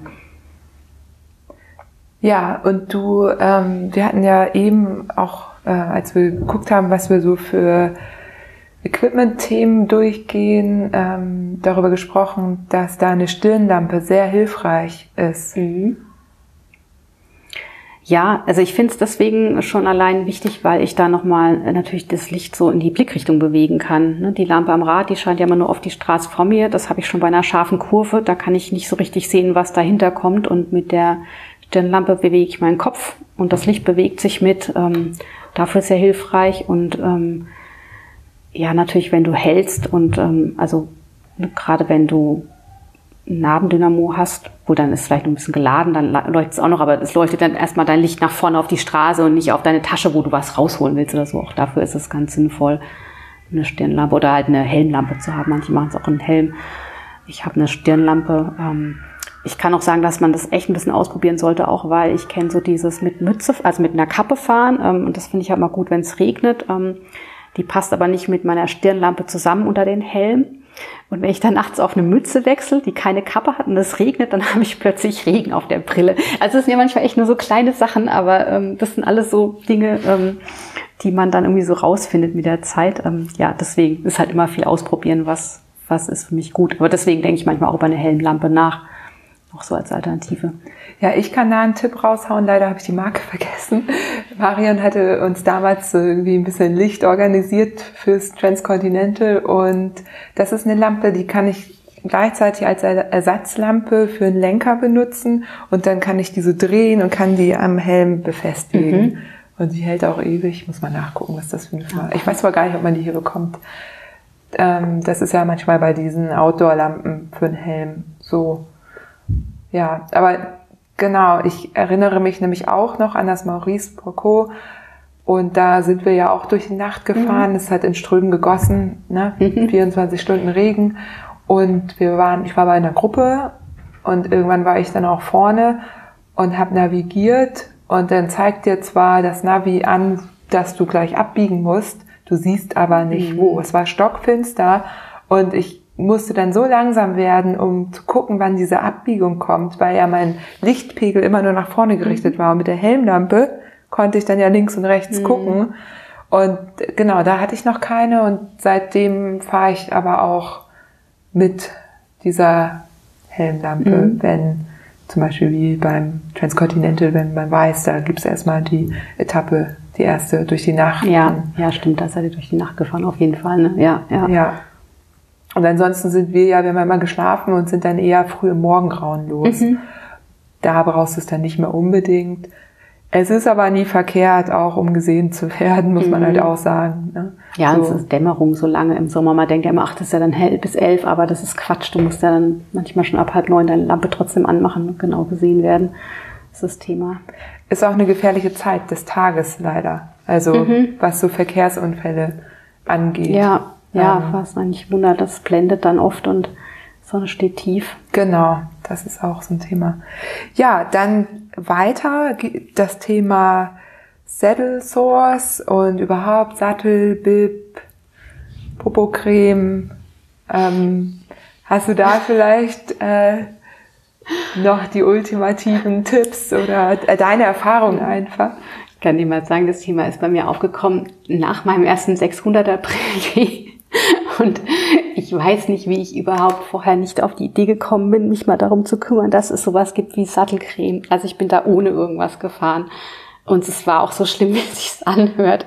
Also es war ich am Ende so wie auf so einem Reibeisen sitzen die ganze Zeit. Also und dann habe ich, ähm, weil ich da auch wieder niemand so zum Reden hatte darüber. Ich rede halt mit Männern nicht darüber. Also sorry, ähm, bin ich halt irgendwie nicht. Und ähm, dann habe ich mich damit befasst und ähm, also was heißt befasst, habe ein bisschen was ausprobiert, einfach was es so gibt. Ähm, hatte sogar mal die, es gibt eine ähm, Kräutercreme-Mischung von Eule, weißt du, Eule, diese alte Trainer aus der Zeit, über die wir vorhin gesprochen haben. Ähm, 16 Euro, völliger, also völlig übertrieben aus meiner jetzigen Sicht, weil ich jetzt in der Tat bei so einer Medic Fett mit Ringelblume bin von hier von irgendeinem Drogeriemarkt ohne Namen. Also gibt's auch überall, glaube ich, in verschiedenen ähm, Ausprägungen von Namen. Und ähm, das finde ich super. Also so ein bisschen, ähm, wie ist es dann? Ja, du sitzt ja dann einfach ein bisschen, ähm, dass es so gleitet mehr. Die Haut ähm, reibt dann nicht auf dem Stoff, sondern gleitet. Ähm, ich habe genau so eine Creme für danach, auch ähm, einfach so eine Ringelblumencreme mit, also Ringelblumenextrakt, ähm, hilft mir gut. Da bin ich angelangt und habe eigentlich auch nicht so viel Probleme. Also ich hatte mal ein Bikefitting, habe einen Sattel gefunden, den habe ich auch auf allen Rädern. Auch wenn mein Freund so sagt, der medizinische Sattel, aber ja, für mich ist er halt gut. Und ähm, ja, und ich trage auch immer Hosen ohne Träger. Ich finde, das ist auch sowas. Also da sagen ja viele, nur Gott rutscht und so weiter, aber ich finde, das ist alles was Individuelles. Das musst du ausprobieren und für dich rausfinden, was für dich funktioniert. Da kann dir keiner was sagen. Also ich kenne auch Polster, ne, die zur Seite rausstehen und Polster, wo ich das nach, nach zwei Kilometern das Gefühl habe, ich sitze auf nichts und so habe da auch ein bisschen experimentiert, aber bin da so bei, also Radhose und Sattel, das ist so, bitte, bitte gebt diese Produkte nicht auf an die Hersteller, damit ich die weiterfahren kann. Weil da finde ich echt gut, wenn man da was gefunden hat, was so passt. Ich gehöre ja zu den Frauen, die überhaupt keine Lust darauf haben, eine Hose ohne Träger zu tragen, weil mhm. ich auch so eine Figur habe, dass sich das vorne dann gerne so runterrollt. Mhm. ähm, trotz allem bin ich nach dem Orbit, den ich in Hamburg gefahren bin, ich habe den Hamburger Orbit gemacht, jetzt, äh, da habe ich so viel Zeit damit verloren, mich komplett austüdeln mhm. zu müssen. Ich war, bin so genervt, dass ich jetzt gerade auf der Suche nach einer guten Hose ohne Träger bin. Mhm.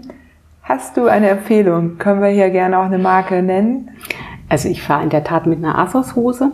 Das ist diese, jetzt einen komischen Namen, Halalai, Halalalali, irgendwie sowas. Also man findet die sofort, weil dieser Name so absurd ist ähm, die funktioniert bei mir gut. Es gibt doch aber auch, wenn du es gerade sagst, es gibt doch diese Trägerhosen, ähm, wo es irgendwie andere Möglichkeiten gibt, die aufzumachen, ohne dass du diese Träger ausziehst. Hast du das mal so in Erwägung gezogen? Ja, genau. Die, da gibt es auch einige von. Ich habe die selber noch nicht getragen. Ich hatte mal einen Pro Prototyp. Ähm, da muss ich sagen, da ist ja immer eine Schnalle dabei. Mhm. Und das ähm, hatte mich gestört. Mhm. Aber ich habe nur einmal eine getestet ja. und finde die auch interessant. Ich weiß, dass Maluja eine macht, die geht so um Nacken. Da habe ich so ein bisschen Bedenken, dass es vielleicht auf den Nacken gehen könnte, mhm. weil das ist wie so ein Loop, der hier rumgeht. Ne? Mhm. Und da müsste man aber ausprobieren. Und genau, es gibt einige. Mm, ich würde aber tatsächlich den Hosen ohne Trägern auch nochmal eine Chance geben. Chance geben. Und ich weiß, dass Asus eine macht, die ist sehr hochgeschnitten, deswegen funktioniert die wohl auch sehr gut. Es gibt aber auch noch andere Firmen, Petal Ad hat, glaube ich, auch eine. Mhm. Ähm, ja, wenn irgendjemand das hört, äh, ich würde mich da auch mal durchtesten und dann berichten tatsächlich. Also gerne, vielleicht muss ich auch mal die Firmen anschreiben, aber äh, falls es jemand hört, dann spare ich mir das. Ich würde mich da gerne mal durchtesten, ja. weil ich weiß, dass bei einigen Frauen eben mit einer Taille, da mhm. ist das mhm. überhaupt kein Problem, weil da sitzt die wie angossen. Wenn so Frauen wie ich, die quasi eher so gerade geschnitten sind, da ist es manchmal auch ein bisschen schwieriger da. Das ist ja auch total normal, so wenn du viel fährst als Langstreckenfahrer. Also ich kenne eigentlich keinen, der nicht ähm, zwischen den Langstrecken mal irgendwann so ein bisschen ähm, sagt, naja, ähm, du bist halt auf diesem Niveau der Kalorienzufuhr und dann äh, gehst du mal in, zwischendurch ein bisschen auseinander in Bauchhöhe.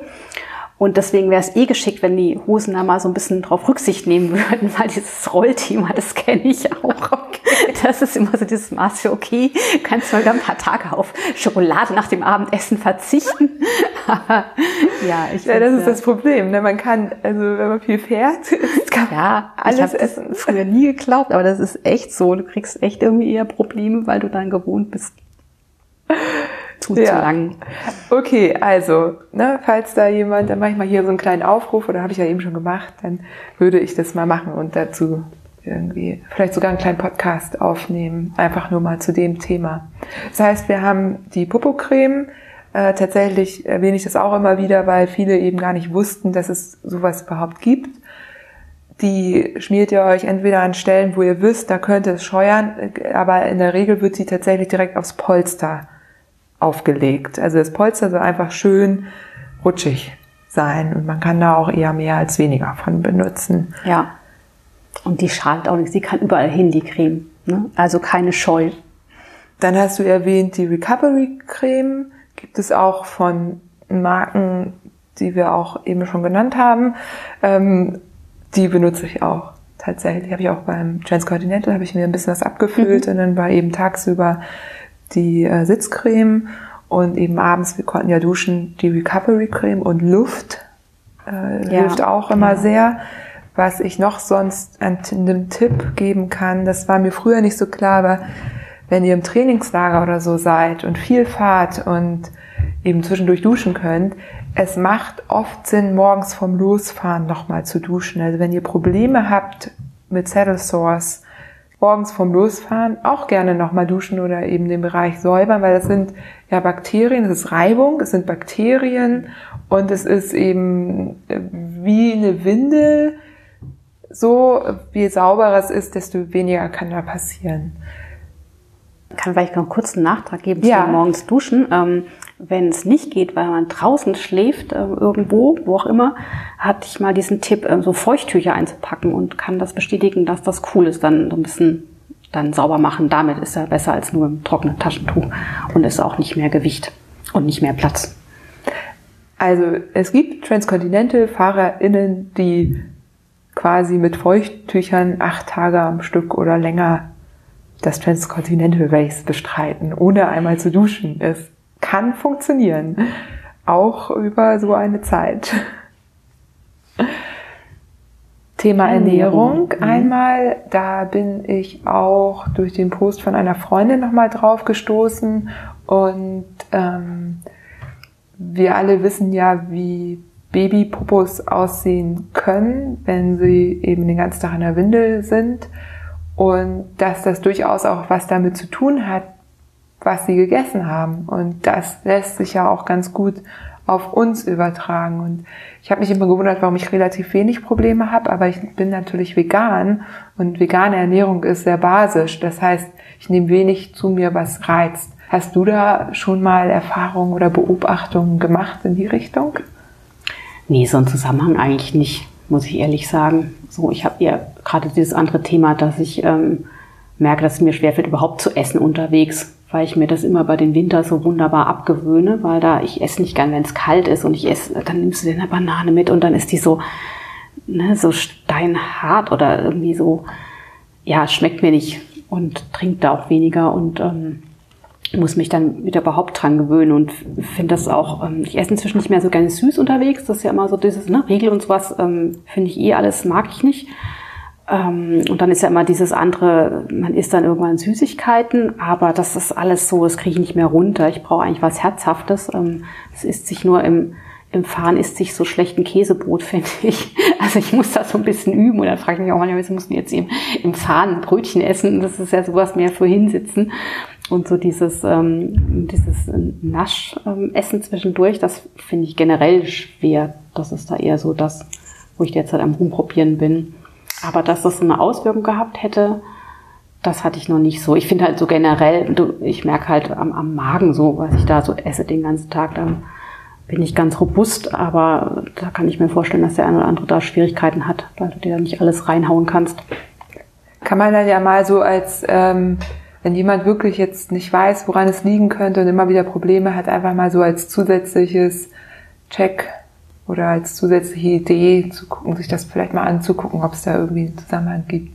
Und wo du sagst, du bist nicht gut im Käsebrot essen, ähm, Marion und ich haben das ja trainiert vom Transkontinent. Unterwegs essen? Ja.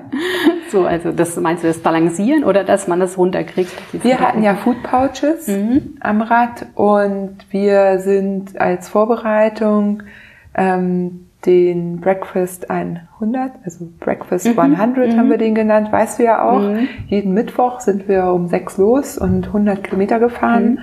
Und ähm, je später es wurde oder je, je näher das Rennen rückte, desto später haben wir die Essenspause gemacht, weil es auch so ein bisschen darum ging, zu gucken, wie lange können wir nüchtern fahren, weil das kann dir ja durchaus beim Transcontinental passieren, dass du erstmal kein Frühstück findest und haben dann immer beim Bäcker angehalten. Mhm.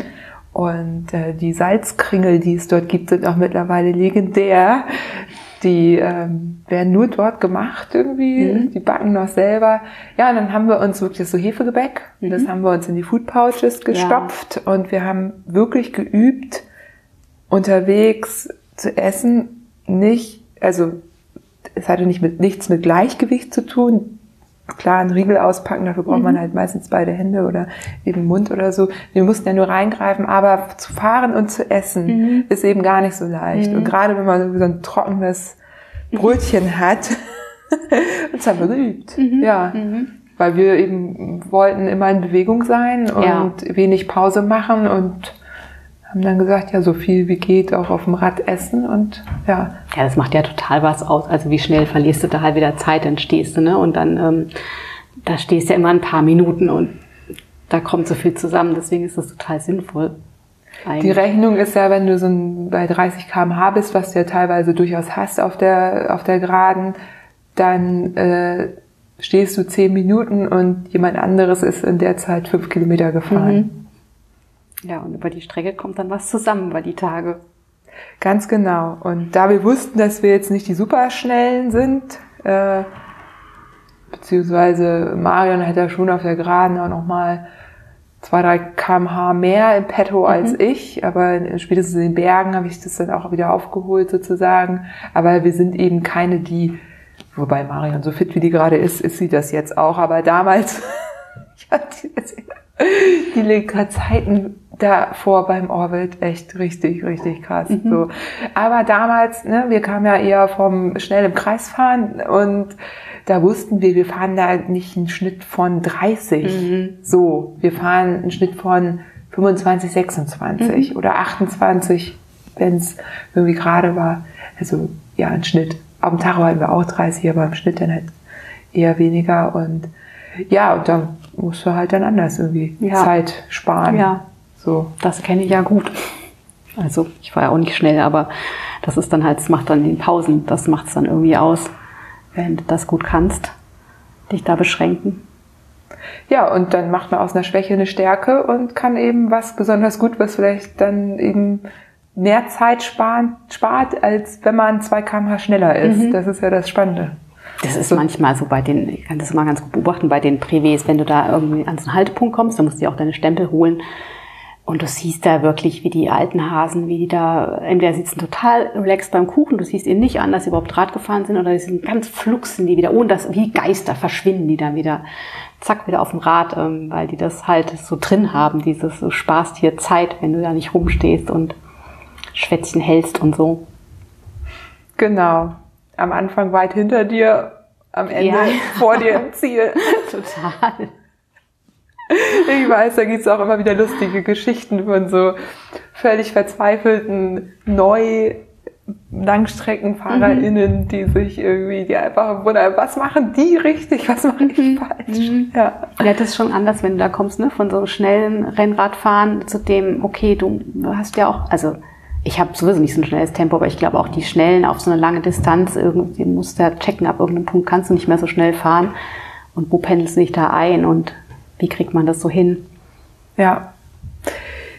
Ja, ansonsten Equipment hast du Werkzeug dabei bei ja. sowas? Was ist ja. denn da in deiner Werkzeugtasche? Also klar Klassiker, um, alles zum Schlauchwechseln habe ich dabei. Ähm, ich habe einen Kettennieter dabei. Ja, halt so ein Multitool, wo du alle möglichen Schrauben bedienen kannst. Ne? Ich fahre ja immer, also ich habe ja an meinem Rad wirklich, ich fahre mit Felgenbremse. Ich fahre auch nicht mit elektrischer Schaltung. Also es ist alles so, alles, ich kann alles sehen. Ich kann meine Bremsklötzchen wechseln und ähm, Kette nieten musste ich noch nicht unterwegs, aber jedes Mal, wenn ich eine Kette wechsle, mache ich es dann auch immer selbst, damit ich da so drin bleibe halbwegs. So theoretisch kann ich es, ob ich es dann praktisch schaffe. Ähm, ja, sowas wie Schaltzüge und sowas habe ich nicht dabei. Damit habe ich mich noch nicht beschäftigt. Aber das ist dann auch so, ähm, das Rad wird ordentlich gewartet und dann, ähm, ja, also ganz so survival-mäßig bin ich da nicht drauf. Hast du ein Schaltauge dabei? Nee, extra? auch nicht. Das ist ja so eine Sollbruchstelle. Das habe ich mir ja irgendwann angewöhnt. Habe mir gerade eins bestellt. Aber für die Straße oder für fürs Gelände fürs eher? Gelände, ja, ja, fürs Gelände, da finde ich glaube ich, da habe ich es auch ein paar Mal so mitbekommen, dass das ja. echt passiert, dass da. Aber Marion ist es ja auch beim Maurice Pocco passiert. Auf der Straße. Ja. Krass. dann ging es den Anstieg hoch und zack. Ist ja, ja gut, wenn es mhm. durchbricht, weil das dann bricht was anderes nicht kaputt. Mhm. Aber ja, seitdem haben wir beide okay. immer extra Schaltaugen dabei. Ich nicht gehört. Ich habe es ein paar Mal gehört, ähm, wenn es so sehr lehmiger Boden war, so das ganze Nummer, ne, dass da alles verdreckt und verklebt und dann irgendwie aber so auf der Straße. Interessant. Hörst du Musik nee, beim Fahren? Nee, gar nichts. Also auch keine Podcasts? Nee. nee, ich mache ja immer, also ich habe ja echt auch Radfahren lange benutzt, ähm, um mir über, über so Themen Gedanken zu machen, irgendein berufliches Problem, irgendein Problem im Freundeskreis oder was familiäres so mitzunehmen und ähm, da mal so ein bisschen rumspinnen und das ist ja immer so cool, dass also ich komme da ganz viel in diese meditative Stimmung und dann denke ich gar nicht mehr aktiv drüber nach, sondern das denkt sich dann so von selbst und am Ende ist vielleicht irgendwas anders. Und ähm, auch jetzt so, als ich jetzt kürzlich drei Tage gefahren bin, ich habe es nicht vermisst. Also ich bin da, glaube ich, intro genug, dass ich da immer so viel innen sehe. Das reicht mir dann. Kann ich total nachvollziehen. Habe aber selber, weil mir ja immer alle schreiben, dass sie meinen Podcast auf dem Rad irgendwo hören, mhm. das für den Orbit mal ausprobiert mhm. und fand das da ganz gut. Mhm. So, zumindest die Option zu haben, sich so ein bisschen abzulenken. Kann, kann, ich kann das schon auch verstehen, dass das so funktionieren kann, wenn man das so gerne hat irgendwie einfach. Ich glaube, das ist so eine Typsache, ob man das mag oder nicht, noch, noch was zusätzlich zu hören. Ich bin da immer so ein bisschen, hier in der Stadt ist es laut die meiste Zeit draußen. Ich finde es ja immer ganz toll, wenn ich überhaupt mal rausgehe, mal Vögel höre oder so. Das Rauschen der Wälder, also. Ja, bin ich auch total bei dir. Also das äh, Transcontinental Race bin ich auch komplett ohne gefahren. Mhm, mhm. so. Du schreibst ja relativ ausführliche Artikel und relativ detaillierte Artikel. Nimmst du zwischendurch Sprachnotizen auf oder? Das ist so lustig, dass du das sagst, weil beim letzten Mal hatte ich mir das eigentlich vorgenommen, weil das manchmal dann doch so ein bisschen ähm, lang wird und ähm, aber ich habe es dann zwischendurch wieder vergessen, das zu machen. Beziehungsweise hatte ich irgendwann auch keinen Strom auf dem Handy und dann wollte ich dann den Strom sparen für die nächsten Nächte, wie das so ist. Nee, ähm, das werde ich auch öfters gefragt, ähm, wie ich mir das alles behalte. Und äh, in der Tat ähm, mache ich ganz oft ab, gleich am nächsten Tag so Notizen. Also ich bin da, also gerade wenn es anstrengend war, gern mal noch in so einem, äh, weißt du, so Endorphin hoch, aber körperlich so ziemlich am Ende. Und in dem Zustand, ähm, wo ich dann eh noch so halb unterwegs bin, da kann ich mir ganz gut so ein paar Notizen mal aufschreiben, was so passiert ist und dann habe ich das dann hinterher, dann kann ich da nochmal irgendwie das so ein bisschen ausarbeiten. Also ich muss es dann auch relativ schnell mal so skizzieren, weil dann vergesse ich auch wieder viele Details dann nach ein paar Tagen. Und dann finde ich selbst ganz schön, dann noch was zu haben, auf was ich mich beziehen kann.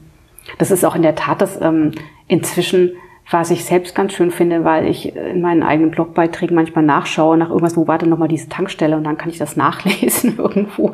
Ah, das war die Reihenfolge, das war gar nicht dort, sondern hm, dann habe ich das für mich schon mal so vorliegen. Das äh, hat mir schon ein paar Mal geholfen. Ah, da, okay, da hast du dich ausgeruht. Ah ja, gut, das ist gut zu wissen, dass das noch kommt. So.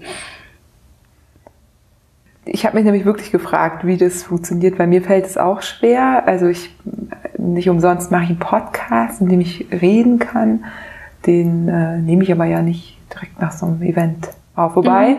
ich schon überlegt habe, mal nicht nur ein anderes Event, sondern auch ein eigenes äh, Rennen, wie auch immer, irgendwie sprachlich zu begleiten. Muss mir aber noch überlegen, wie. Das stelle ich mir in der Tat ganz spannend vor, weil das ist ja eigentlich immer das, was, was ich auch interessant finde. Was, was macht man sich da für Danken unterwegs? Und das ähm, finde ich auch, das vergisst du ja schnell wieder. Ne? Also das ist ja wieder weg, aber eigentlich ist das ja so ganz interessant, was, was passiert da alles so im Kopf zwischendurch. Und ich glaube, je frischer das ist und gerade so unterwegs, das fände ich mal ganz spannend. Ja, ich werde das mal probieren. Probier das mal. Der zweite Punkt ist, was ich gerade habe ich überlegt, was ich eigentlich nach so einem Event mache, wenn ich mich ausruhe und so. Und äh, ich hänge dann halt bei Instagram rum und klick mich durch, schreib vielleicht einen kleinen Bericht, mhm. lade ein paar Bilder hoch, aber das ist natürlich gar nicht so nachhaltig wie das, was du in dem Moment machst, weil du dann ja eben deinen potenziellen Bericht, den du dann vielleicht aus den Notizen noch schreibst, vorbereitest. Also ja, da ist natürlich auch dein Vorteil, dass du nicht bei Instagram bist. Das wollte ich hier auch noch mal kurz erwähnen. Du bist meine erste Gästin, die nicht bei Instagram ist. Um Gottes Willen. Das ist aber überhaupt nicht, überhaupt nicht schlimm. Dafür bist du bei Twitter. Und wie gesagt, du hast deinen Blog. Ähm, ja, zurück war das eine bewusste Entscheidung, weil bei WhatsApp bist du ja auch nicht. Mhm. Nee, nee, ich bin einfach gar nicht so affin. Also ich hatte dann irgendwann mal gemerkt, ich verpasse immer so Sachen. Ähm, also ich habe einen Facebook-Account, ähm, das hilft mir zumindest so viele Events noch mitzubekommen. Aber ich bin einfach nicht so ein Fotomensch und bei Instagram habe ich immer das Gefühl, ich muss ja dann doch anfangen, mehr Fotos zu machen und auch gute Fotos zu machen. Ich finde immer, also ich mache ja Fotos, also ich berichte manchmal nicht über Touren, wo ich denke, ach eigentlich wäre das schön, weil ich keine Fotos habe, weil das für mich eher so ein Stressfaktor ist. Ähm, ich muss dazu sagen, ich habe auch so ein super altes ähm, iPhone ähm, und ich muss eigentlich da mal was ändern, weil es macht auch keinen Spaß, damit Fotos zu machen. So, vielleicht wäre das dann anders. Aber ähm, ja, daher eigentlich so ein bisschen. Und Twitter, das hatte ich dann mal irgendwann angefangen. Und ja, das wurde dann so ein bisschen so ein Selbstläufer. Und deswegen. Und dann denke ich auch mal, es ist dann so peinlich, jetzt noch bei Instagram einzusteigen. Also, so, weißt du, die Nachhut, die hat es jetzt auch noch verstanden, dass es das gibt. Wobei manchmal hatte ich in letzter Zeit dieses, ja, es gibt Leute, denen ich dann auch gerne mal folgen würde und die sind dann eben nur da und ähm, da fehlt es auch. Vielleicht lege ich mir doch mal einen Account an. Ich muss mal gucken, ja, wie das so wird in nächster Zeit. Wobei ich noch sagen muss, das ist ja bei dir dann auch nicht anders, weil sich da so ein bisschen Fotos hochladen und so. Das ist ja eigentlich auch so ein bisschen Erinnerungen schaffen, oder? Ich mache es halt mit Worten und ähm, mache es halt dann mit Bildern, aber man hat ja dann dazu was im Kopf. Und das finde ich, glaube ich, das Wichtige, dass man dann, dass ich dann einfach mal gucken kann, wie war das auch so für mich. Ähm, das finde ich halt schön, wenn man noch sowas hat. Aber manchmal reicht ja so ein Foto und dann fallen auch wieder Sachen dazu ein. Ja, Wobei ein Foto halt auch nicht das Rennen beschreibt. Also ja, das stimmt. Das gibt es dann wirklich nur, wenn du dich hinsetzt und einen Rennbericht schreibst oder einen Bericht über das Event. Und das musst du dann, machst du auch nicht unbedingt am Handy, da müsstest du dich mhm. dann an den Rechner setzen, das schreiben und dann wieder irgendwie Copy and Paste zu Instagram rüber. Ähm, ja. Also es ist nochmal ein Schritt, Schritt mehr irgendwie. Ja, so. ich finde auch mal, mir hilft es, das zu verarbeiten auch einfach. Das ist sowas, ich komme nicht, manchmal nicht gut runter davon. Ich bin dann so in diesem, ähm, in diesem Draußensein, in diesem, ne, hier ein anderer Bloggerfreund hat das mal geschrieben, kürzlich so, in so einem Landstreicher-Dasein. Und ich weiß immer nie, ob man noch Landstreicher sagen darf, ob das auch schon so ein Wort ist, aber ich fand das so treffend, so dieses, du ziehst so rum, du riechst furchtbar, es ist dir egal, weil du draußen bist, du merkst es nicht mal und bist so da, also du kennst das ja von Transcontinental, dieses, die Gedanken sind immer bei Essen, wo geht's lang, wie ist das Wetter, was habe ich eigentlich letztes Mal gegessen und so völlig frei von so Alltagszwängen und, und ja, und ich finde es manchmal schwer, dann zu Hause wieder so anzukommen. Und wenn ich das alles aufgeschrieben habe und den Bericht auch fertig habe, und das ist bei mir ganz oft, wenn ich den dann so rausschicke, also wenn ich ihn poste, dann ist so, jetzt ist für mich auch abgeschlossen. Das finde ich ganz schön so. So auch als Ritual so ein bisschen. Ja, ich kann das total nachvollziehen. Also es, wir legen ja dann auch Schichten ab zum Beispiel und sind auch sehr viel empfänglicher für die Stadt, die auf einmal wieder auf einen irgendwie mhm. trifft. Gerade wir, die wir in der Stadt leben, andere leben vielleicht gar nicht in der Stadt und haben nicht das Problem. Ähm, das äh, klingt ja nach so einer Art Ritual, die du dann für dich hast, dass du dann für dich hast, um wieder wirklich wieder anzukommen. Ja, und auch so raus, auch manchmal, ich feiere nicht so viel mit anderen Leuten zusammen, aber wenn, finde ich das auch, also meist dann doch irgendwie intensiv. Also ich bin ja ähm, beim zweiten Kenny B. Craveler bin ich mit dem Harald zusammengefahren und wir haben dann so, wir sind auf der Straße gefahren, weil das Wetter so schlecht war, dass die ganzen Waldwege sehr verschlammt waren und dann hatten wir uns entschieden und wir sind auch so hinterher gefahren, ist ein bisschen später gestartet. Und das war einfach, ähm, das war eigentlich geplant, dass wir zu dritt fahren, aber unser dritter Mann hatte kurzfristig keine Zeit und das war dann, also ich fand das sehr intensiv, so ein, so ein Zweiergespann, drei Tage, drei Nächte irgendwie zusammen. Also das war für mich völlig ähm, also ich kam da gar nicht gut wieder runter und dachte so, wie jetzt fährt er da weiter nach Hamburg? Das geht doch jetzt eigentlich nicht. Wir müssen doch jetzt weiter zusammen Rad fahren und so. Und ähm, ja, da erst mal wieder so, so rauszukommen und wieder einzutauchen. Nee, es gibt ja Alltag und da gibt's auch andere Menschen und so. Bist du auch schon mal in ein Tief richtig reingeraten nach so einer intensiven Geschichte? Mm. Ich muss mal überlegen, ich habe das manchmal währenddessen schon gehabt auch. Also als ich mal so länger unterwegs war, so nach Frankreich, ähm, ich mal gefahren, also auch in diesem Sommer, als ich mein Sabbatical hatte sozusagen. Und da hatte ich das zwischendurch manchmal. Also hatte ich, glaube ich, das erste Mal auch so wirklich krasse Schwankungen von Stimmung, dass ich total euphorisiert war. Also das ging so, ich habe da wirklich vor Glück geheult. Also es ging echt krass, aber es, es war einfach so, weißt du, dieses ich fahre da entlang und habe Gänsehaut, weil ich so eine Freude empfinde, dass ich da jetzt rumfahre und weil mich das so geflasht hat, dass ich einfach mit dem Fahrrad von hier aus nach Frankreich gefahren bin und dann drei Stunden später so eine völlige, ähm, so eine völlige, ja, so eine indifferente Haltung. Mir ist eigentlich alles egal und eigentlich wäre es auch egal. Also es war jetzt nicht, dass ich ähm, ich war jetzt nicht deprimiert, aber es war so, ist jetzt eigentlich auch egal, ob ich jetzt in den nächsten Laster reinfahre oder nicht. Also ne, ich war nicht gefährdet, ich hätte es nicht gemacht, aber es war so völlig indifferent von, von der Stimmung her. Und da habe ich schon gedacht, dass das dadurch kommt, dass das so ausgelöst ist, so durchs durch irgendwie die Chemie, die da im Körper passiert. Also ich kann mir das nicht anders erklären. Das hatte dann auch so Zyklen. Ich habe das dann richtig beobachten können, ähm, wie ich dann wieder so eine Hochphase habe und dann wird es so indifferent. Da muss ich nur ein paar Stunden warten und dann war wieder alles normal und dann zwei Tage später kam wieder so eine Hochphase. So, das hatte ich, aber das war dann eigentlich danach vorbei. Und so, als dass ich so richtig so ein längeres Tief gekommen wäre, eigentlich nicht. Also das ist für mich so normales, ähm, ja, was ich schon gesagt hatte, so ein bisschen wieder in den Alltag reinfinden und nicht so Lust haben auf Arbeiten und ähm, und schon vom nächsten Event anfangen zu träumen, wo ich mir manchmal so ein bisschen so einen Schlussstrich setzen muss und, und mein Freund dann auch immer nur grinst, wenn ich dann immer sage, ja, jetzt fahre ich in Tausend danach, wende ich mich wieder komplett allem anderen zu. Er sagt, ja, ja, schauen wir mal, wie es wird, so. Ja, aber ich hatte, ich kenne so dieses Buch von Emily Chappell, die hatte jetzt da nochmal ein Buch geschrieben, die hatte das auch so krass beschrieben. Das fand ich eigentlich eher so ein bisschen schade, weil ich so dachte, ähm, eigentlich soll es ja so auch nicht sein, dass man danach in so einem Tief drin hängt. Das ist ja so ein bisschen traurig dann schon fast. Ähm, ja, von daher. Sie hat das ja nicht nur von sich, sondern auch von Mike Hall mhm. beschrieben. Und ich mache mir da viele Gedanken, weil ich habe das auch schon mitbekommen bei mhm. Menschen, die wirklich in Loch auch gefallen mhm. sind. Und es gibt ja auch viele, die da relativ offen mit umgehen. Und ähm, sie hört den ja, so ein Spruch, Serotonin ist Serotonin. Und ob du nun den Kater nach MDMA hast oder nach äh, Orbit, keine Ahnung. ähm, ja, wir lachen, ne? Aber mhm. das sind halt, wie du das Serotonin oder die, die Glücksgefühle nun erzeugst. Auch hier, ich habe keine Studie dazu gelesen, würde mich sehr interessieren, ob es da welche zu gibt. Aber wie auch immer du das erzeugst, dass so ein Kater danach kommen kann, ist ja dann nachvollziehbar, ja, und, nachvollziehbar. und im Grunde ja nur logisch. Mhm. So. Und das ist halt auch dieses gefährliche Spiel mit Ultra. Mhm. So. Und auf der einen Seite hilft es natürlich Menschen auch aus Depressionen rauszukommen. Habe ich auch schon erlebt dass äh, Menschen damit eben ihr Leben auch umgekrempelt haben.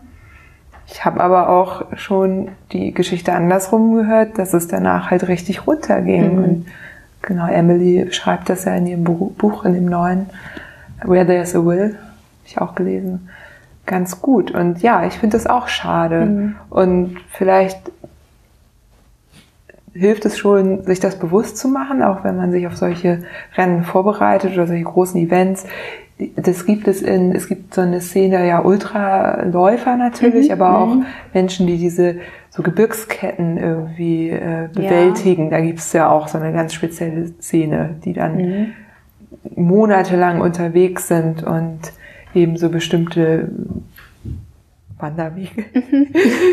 so Trails. Ja, genau. Glaube ich auch. Ja, aber so bestimmte, es gibt da eben auch, so wie wir mhm. das Transcontinental Race haben, gibt es da eben auch so bestimmte ganz hoch angesehene äh, Überquerungen oder Durchquerungen, die du machen kannst. Und da, denen geht das wohl danach auch oft nicht gut.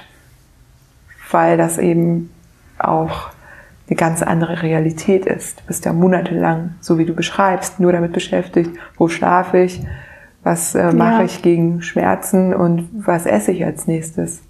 Ich glaube, ich habe das immer so gehabt, ähm, so einen Respekt davor. Deswegen so wirklich mal ganz lange wegzufahren. Also meine, das habe ich da schon auch, wenn ich so an Transcontinental denke oder so, das ist, das ist ja noch nicht mal so lange, aber ja, wenn du jetzt auf so eine dreimonatige Radreise gehst, was eigentlich auch noch nicht lange ist, aber lass es mal ein Jahr sein, so. Also abgesehen davon, dass ich immer so denke, ich würde meinen Partner nicht so lange allein lassen wollen, denke ich aber mal, wie, wie willst du denn danach wieder in den Alltag finden? Das ist für mich wirklich auch ein Rätsel. Das kann ich mir nicht gut vorstellen. Und ähm, ich bin da, glaube ich, immer so ein bisschen, ähm, ich habe mal so gegenüber meinem Freundeskreis, der nicht so Berührungen hat mit so Radfahren, so ein bisschen, ähm, ja, so ein ich will da nicht so über so Sachen so reden, weil das dann für mich gleich wieder so reinfällt in dieses, naja, ähm, ihr spinnt ja eh alle, ne, das ist alles ungesund, was ihr macht. Und ich denke mal, erstmal sind ja die schönen Seiten im Vordergrund und irgendwie macht ja auch die Dosis das Gift. Und das ist ja halt nicht jeder, der mal 300 Kilometer Rad fährt, in der Depression. Deswegen bin ich da immer so ein bisschen zögerlich so. Aber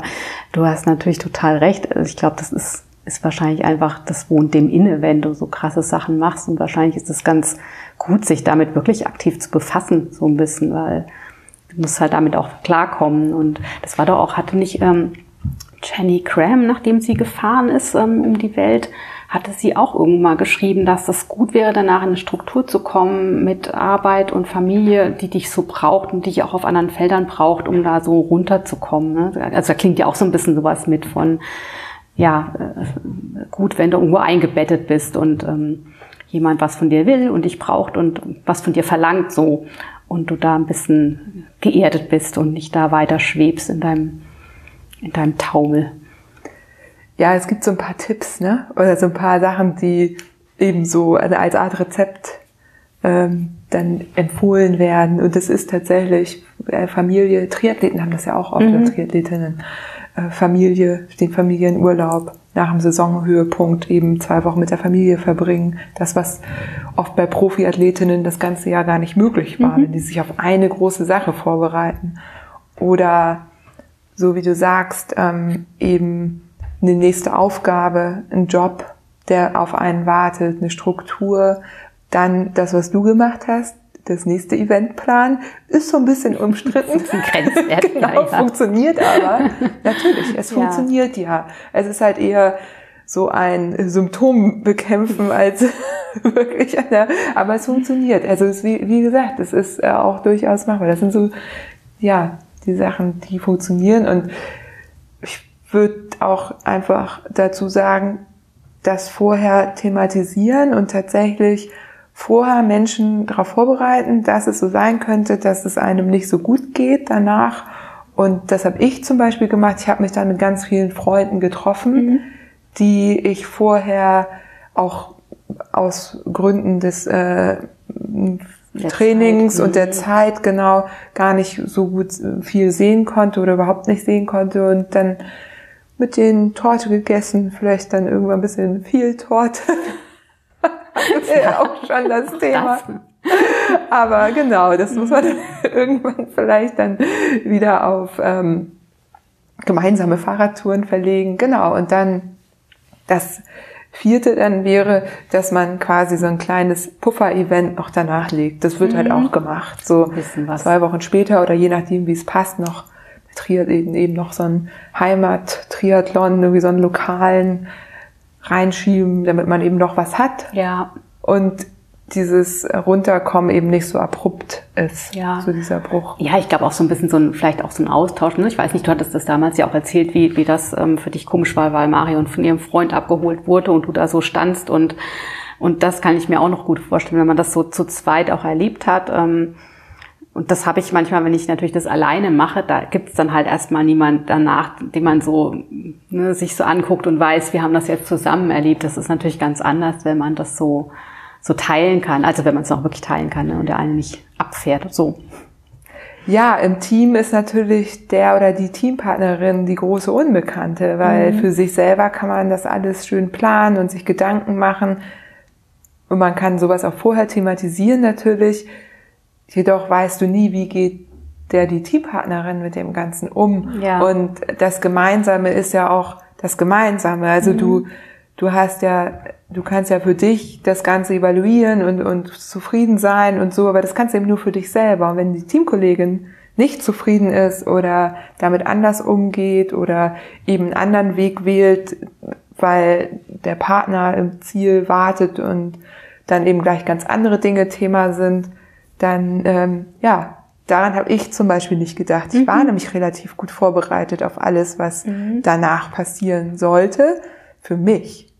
Aber ich war nicht darauf vorbereitet, dass ich ja im Grunde auch aus diesem Team irgendwie wieder aussteige mhm. oder aussteigen muss oder so. Und dass da ja auch ein abrupter Bruch dann kommen kann, den ich gar nicht beeinflussen kann. Einfach. Ja. Ich weiß noch, dass ich das gut fand, dass du das angesprochen hattest an dem Abend, so, weil ich das gar nicht so als, als Thema äh, so auf dem Schirm hatte, dass ja, die erzählen dann so, wie das alles war und Essen und ne, die ganzen üblichen Sachen. Aber das ist natürlich auch nochmal echt ähm, eine interessante Sache und ich finde ja auch schon so ein bisschen eine intime Erfahrung. Ähm, ist eigentlich ganz spannend, das dann auch mal zu hören. Ja, da gibt's Leute, die kämpfen auch mit sowas. Auf jeden Fall. Und das ist dann wieder das, ne, was erzählen wir eigentlich nach draußen? Was stellen wir wirklich da? Und da bin ich dann wieder da bei dem Punkt, na klar soll Emily in ihr Buch auch schreiben, wie es ist, ähm, weil da kannst du vielleicht sehen, okay, anderen geht's auch so und ähm, ich bin ja nicht allein damit und was es ja auch mal gleich wieder so ein bisschen besser macht oder leichter damit umzugehen.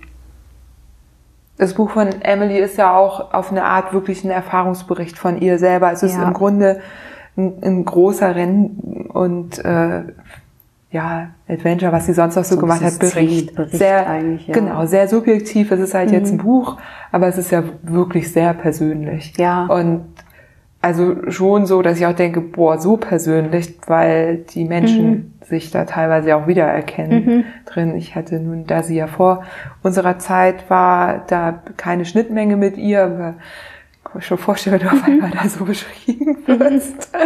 ähm, genau, das muss man vielleicht zu dem Buch auch sagen. Ja, alle gab es auch wirklich, oder gibt es auch wirklich alle, oder gab es zum Teil halt, ja. Ja. Hast, vielleicht ganz kurz, vielleicht ist das auch dieser Punkt, ne, wo wir eigentlich herkamen, ganz am Anfang vom Gespräch her, dass ich mir von außen dann doch wieder wünsche, dass es eben dieser heroische Bericht ist über eine tolle Sache und wie toll, sie hat das dann gewonnen und äh, ne, ich will dann auch nur Freude strahlend sehen. Dabei geht es mir andersrum so, dass ich auch immer denke, nee Leute, ähm, ich schreibe jetzt nicht das und das rein, wenn das und das eben nicht so war. Also ne, bei mir gibt es manchmal so, äh, das ist ja jetzt was ganz anderes, aber trotzdem bei den Blogberichten, dass sich dann jemand da irgendwie na, nicht beschwert, aber halt irgendwie, ja, ja, wenn du so leidest, warum machst du es dann überhaupt? Aber ich denke immer, ich will das einfach so schreiben, wie es war und nicht, äh, damit das euch jetzt gefällt. Also ja, ne, das ist sonst für mich nicht echt und das ist ja genau das Gleiche im Grunde auf einer anderen Dimension, dass ihr einfach sagt, wie es halt war und nicht, ähm, nicht so schreibt, dass wir es alle einfach toll, wie es eine Story feiern können nur. Von daher ist es ja sehr authentisch. Also ich habe viel Zeit in meinem Leben damit verbracht, die Geschichten so zu schreiben, wie andere sie hören wollten. Und das funktioniert auch auf eine Art, aber es macht dich selber nicht glücklich. Mhm. So, und du bist auch gerade, wenn du ein bisschen in der Öffentlichkeit bist, und ich war das immer auf eine Art, früher als vegane Rugby-Spielerin schon und jetzt irgendwie auch durch diese ganzen Fixgear-Rennen, wir waren ja immer schon auch öffentlich. Du bist die starke, tolle, schnelle, taffe Fixgear-Fahrerin und wenn es dir dann aber mal nicht so gut geht oder so, dann ist auch keiner da, weil, weil keiner denkt, dass du vielleicht gerade auch nicht so gut drauf mhm. bist. Mhm. Und irgendwann kam der Punkt, da habe ich gemerkt, die Menschen haben mich genauso gern, wenn ich, keine Ahnung, zehnte, fünfte, erste, das macht überhaupt keinen Unterschied. Es gibt Menschen, die haben mehr Interesse an dir, wenn du vorne mitfährst. Ist aber auch nicht unbedingt immer das Interesse, das so gesund für einen mhm. ist. So. Und da habe ich gedacht, nee, das möchte ich nee, nicht mehr. Bringt's eigentlich nicht. Wir alle haben irgendwie zu kämpfen mit unseren Themen und eben auch, wenn wir Fahrrad fahren. So ist nicht immer alles. alles nee, um. Gottes Willen. Also ja. es macht auch nicht, also ich meine, es macht für den Moment vieles gut, aber änderte nicht an anderen Themen Dinge. Ich hatte das, glaube ich, im, im letzten Jahr auf jeden Fall, als ich ähm, so das Gefühl hatte, ich muss jetzt Paris-Brest-Paris fahren, weil das muss ja jeder Randonneur fahren und diese Qualifikationsserie, ich habe mich da sowas von durchgequält und hatte auch nie Lust drüber zu schreiben. Oder ich merke das auch so daran, wenn ich so das Gefühl habe, ich muss jetzt was schreiben, so.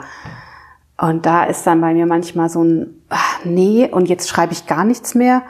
Und irgendwann kommt dann wieder, da habe ich manchmal so Pausen auch. Und dann kommt mal irgendwas, wo ich denke, oh, da habe ich jetzt Lust drauf. Und so muss das eigentlich sein. Nicht so dieses, ich, also für wen denn auch, ne? Ich kriege ja keinen Pfennig von irgendwann dafür. Also ist jetzt auch nicht alles Geld, aber äh, also wofür für Menschen, die ich nicht kenne, die mich nicht kennen, ähm, ja, das macht dann irgendwie alles keinen Sinn. Das muss am Ende des Tages, ähm, das klingt ja egoistisch, aber ich will eigentlich sagen, eigentlich ist es ja, es ist ja auch Freizeit, es ist Hobby, es ist Spaß. Eigentlich ist es nicht darauf ausgelegt, dass das jetzt jemandem gefallen muss. Das muss mir gefallen, so und mir Spaß machen und dann fühlt sich's gut an und dann ist es mir auch egal, äh, ob wie viele Leute das jetzt lesen oder nicht. Ähm, so und dann funktioniert es auch wieder. Ja, ich glaube, ich habe gerade mal kurz nachgedacht. Ich glaube, ähm, bei mir kam der Wendepunkt tatsächlich einmal vor dem Transcontinental, weil ich ja entschieden habe, ich will nicht mehr um die Welt fliegen, um Fixgear-Rennen zu fahren. Das äh, ist einfach Stress und ich, letztendlich wenig Zeit auf dem Rad für viel Reiserei. Und dass ich da ja eigentlich nie hin wollte. Das war so der erste Schritt. Und dann kam das Transcontinental und dann habe ich eben auch gemerkt, was für ein Preis man eben auch zahlt für so ein mhm. Rennen. Mhm. Also Zeit, die ich nicht mit meiner Familie verbracht habe vorher. Das Rennen selber, mhm. mal zwei Wochen weg zu sein, ist überhaupt kein Problem. Aber das hat schon alles bei uns ganz schön ähm, beeinflusst oder ganz schön ja. dominiert. So, und dann eben wäre ja bei mir jetzt auch die Steigerung gewesen, das alleine zu fahren oder irgendwas anderes. Und ich habe irgendwie gemerkt, ich habe keine Lust dazu. Mhm. Also jetzt gerade nicht. Mhm. Äh, kommt aber jetzt gerade auch wieder. Ich meine, das ist jetzt zwei Jahre her, ne? Mhm. Und so langsam kriege ich wieder Lust. Wir fahren jetzt auch kleinere Sachen zusammen mal. Mhm. Also mein Mann und ich. Und ja, und vielleicht, wer weiß, also man muss man natürlich schauen, wie sich das jetzt alles entwickelt. Ähm, ob nächstes Jahr wieder Events stattfinden dürfen. Vielleicht nächstes Jahr mal schauen. Ja, aber so wie du sagst, ne? Nicht, weil alle anderen jetzt der Meinung sind, ich muss das wieder fahren. Nicht, weil es die natürliche Steigerung wäre. Ja, das warum? Quatsch. Ja. Und das Leben verläuft in Wellen. Also mm. es gibt kein immer hoch. Ja. Das gibt ja, es einfach nicht. Und es gibt auch keine, keine, keine, keine ansteigende Linie im Leben. So, wir haben mal Höhen, mal Tiefen und äh, mal fahren wir Brevets oder Transcontinentals und mal nicht. Und das stimmt. Alles hat irgendwie sein, seinen Sinn, ja. Eine andere Sache, hast du denn Frauen, die dich inspirieren? Das ist jetzt schon so ein bisschen inspirieren abgelutscht, aber so, wo du sagst, ja, das äh, cool, die verfolgst du und das das ist so toll, dass du das fragst. Finde ich echt eine schöne Frage, weil ich hatte das, oh, ich, ich habe so einen Blogartikel schon im Kopf, den ich einmal schreiben will, weil mich das beschäftigt hat. Ähm, kürzlich als diese ne, besagte Marke, die diese Women's 100 veranstaltet, hat dazu ja auch aufgerufen, welche Frauen inspirieren dich. Und ich habe so nachgedacht und äh, natürlich habe ich in meinem normalen Leben so Frauen um mich rum, ne, bekannte Freundinnen, Frauen, mit denen ich zusammenarbeite, die mich inspirieren. Aber ich habe das auf dem Rad tatsächlich wenig. Und ich habe, also ich habe Emily Chappell, ich habe ihr erstes Buch gelesen und habe sie dann verfolgt ähm, bei dem Transcontinental, wo sie ähm, gewonnen hat und auch in dem Jahr danach. Und das fand ich lange toll, so, die ist mir so im Kopf geblieben. Und ähm, sonst habe ich nicht, ich sehe mal hin und wieder so eine, auf einer Bahn habe ich mal eine Radfahrerin gesehen, die ich toll fand, Katie Archibald, ähm, Britin, ähm, die da also die ist mal so, hat da gelesen in der Ecke. Es war hier, glaube ich, Welt- oder Europameisterschaft im Velodrom bei uns. Und dann kam ihr Rennen und sie aufgeguckt, ist zum Start gegangen und dann gefahren, gewonnen, wieder hingesetzt und gelesen. Und das war halt super cool irgendwie, aber auch nicht so, nicht so, ich bin cool, sondern so einfach ne, so geerdet irgendwie. Das fand ich ganz toll. Und grundsätzlich ähm, ich finde, es hat einfach nach wie vor so wenig Sichtbarkeit. Ich krieg wenig mit von Frauen. Ne? Das ist jetzt auch so, Fiona hast du vorhin schon erwähnt. ja toll, aber äh, ich kann dir nicht sagen, wer Nummer zwei und drei war. Also ich kann dir auch nicht, Gott sei Dank auch nicht sagen, wer sonst Nummer zwei und drei bei den Männern war oder der erste von den Männern, aber so, das finde ich eigentlich schade, dass das so ist. Immer noch, ne? Und bei ja. den Männern kann dir jetzt auch nicht eins, zwei, drei vom Transcontinental sofort, doch eins ist klar, James Mark Hayden, äh, beziehungsweise ja, bevor Im Fiona das Jahr. gewonnen hat, genau. ja, wollte ich gerade sagen, das Jahr davor, mhm. genau, die Jahre mhm. davor halt, Björn Lienert und so weiter. Woran liegt das? Weil Firmen doch immer dann die Geschichten von den Männern erzählen. Weil die sind ja oft, also Geschichten liest oder hörst du ja oft auf irgendwelchen Brand-Webseiten, weil das gepusht wird, weil die ähm, RacerInnen, ja in dem Fall dann Racer, die Marken gefahren sind, weil man da ja auch, da, da gibt es ja auch immer mehr Frauen, aber es scheint trotz allem immer noch nicht daran zu kommen, dass wir so die Masse an Infos bekommen. Ja, es wird auch, glaube ich, weniger über Rennen berichtet, ganz einfach. Also nimmst du Frauenrennen? Also vielleicht ist es für dich anders, wenn du selbst halt ein Rennen so gefahren bist. Ist da vielleicht nochmal einen anderen Blick drauf. Also ich interessiere mich generell nicht so sehr für so also Profi-Radsport, also auch nicht für die Männersachen. Aber klar, wenn wenn äh, mein Freund die Tour guckt, dann gucke ich da auch mit und finde es auch spannend. Aber dann kommt mir auch gleich die Frage, wo sind jetzt eigentlich die Frauen? Aber eigentlich ist es die Frage. Und ja, das ist es, ne? Die Chancen, die es gibt, die müssten alle genutzt werden, damit man dem so ein bisschen entgegenwirkt. So. Ja, und da müssten auch die Frauen mitmachen, mehr und sagen, geh nach vorne, stell dich hin, red über dich. Was planst du denn als nächstes? Was plane ich als nächstes? Ich plane jetzt erstmal, dass meine Hände wieder so ein bisschen in Ordnung kommen. Die habe ich mir so ein bisschen taub gefahren auf diesen besagten 1000 Kilometern. Ähm, geht aber eigentlich schon wieder viel besser. Und dann würde ich gerne noch einmal ans Meer radeln dieses Jahr. So. Und, ähm, und also eventmäßig ist eigentlich ein bisschen durch. Also ich finde es gerade eh, ne? Es ist ja so alles abgesagt. Orbit habe ich ehrlich gesagt nicht so auf dem Schirm. Es ist gerade nicht so mein Ding, so Offroad, obwohl ich auch so ein bisschen gucke, was da passiert. Ähm, und dann im Herbst gibt es vielleicht noch mal so eine Tour mit Freunden von hier aus zum Brocken und wieder zurück. So noch so ein bisschen rumkommen. Das klingt total gut. Schön. Ja, gibt es irgendwas, was ich dich nicht gefragt habe und du gern noch äh, erzählen, sagen, darauf hinweisen möchtest? Ich glaube, ich würde nochmal darauf hinweisen, dass alle einfach Spaß haben sollen beim Radfahren und sich nicht von irgendwas stressen lassen. Es gibt beim Radfahren so viele Spielarten. Ich finde, jeder kann da seine finden und keine ist besser und ob du nun 30 oder 300 oder 3000 Kilometer fährst, eigentlich ist es echt egal. Hauptsache, ähm, es macht Freude und, ähm, und man, jeder nutzt so diese Vielfalt dieser, dieser Fortbewegungsart. Das ist so das was ich als Schlusswort habe. Total toll. Ich füge nur noch hinzu und wer das vielleicht mal zwischendurch vergessen hat, kann gerne auch auf deinem Blog die ganzen Geschichten lesen. Takeshi fährt Rad. Ganz schöne Geschichten rund um die Rennen, die Abenteuer, die du so gemacht hast. Es gibt auch einen Materialbereich, da nimmst du noch mal so ein paar Technikdetails auseinander und ja, kann ich sehr empfehlen. Und besonders freue ich mich ja auch, hatte in der Tat auch in letzter Zeit mal ein paar Zuschriften von Frauen, die irgendwas wissen wollen. Das auch immer gerne. Also gebe auch gerne privat Auskunft zu irgendwas und bestärke euch auch gerne darin, wenn irgendjemand mal ausprobieren will, ein paar Kilometer mehr zu fahren. Sehr gerne. Großartig. Dann danke, dass ich hier sein durfte in deinem wunderschönen Büro hier. Und ich ähm, ja, freue mich, dich bald auf dem Rad vielleicht mal zu sehen.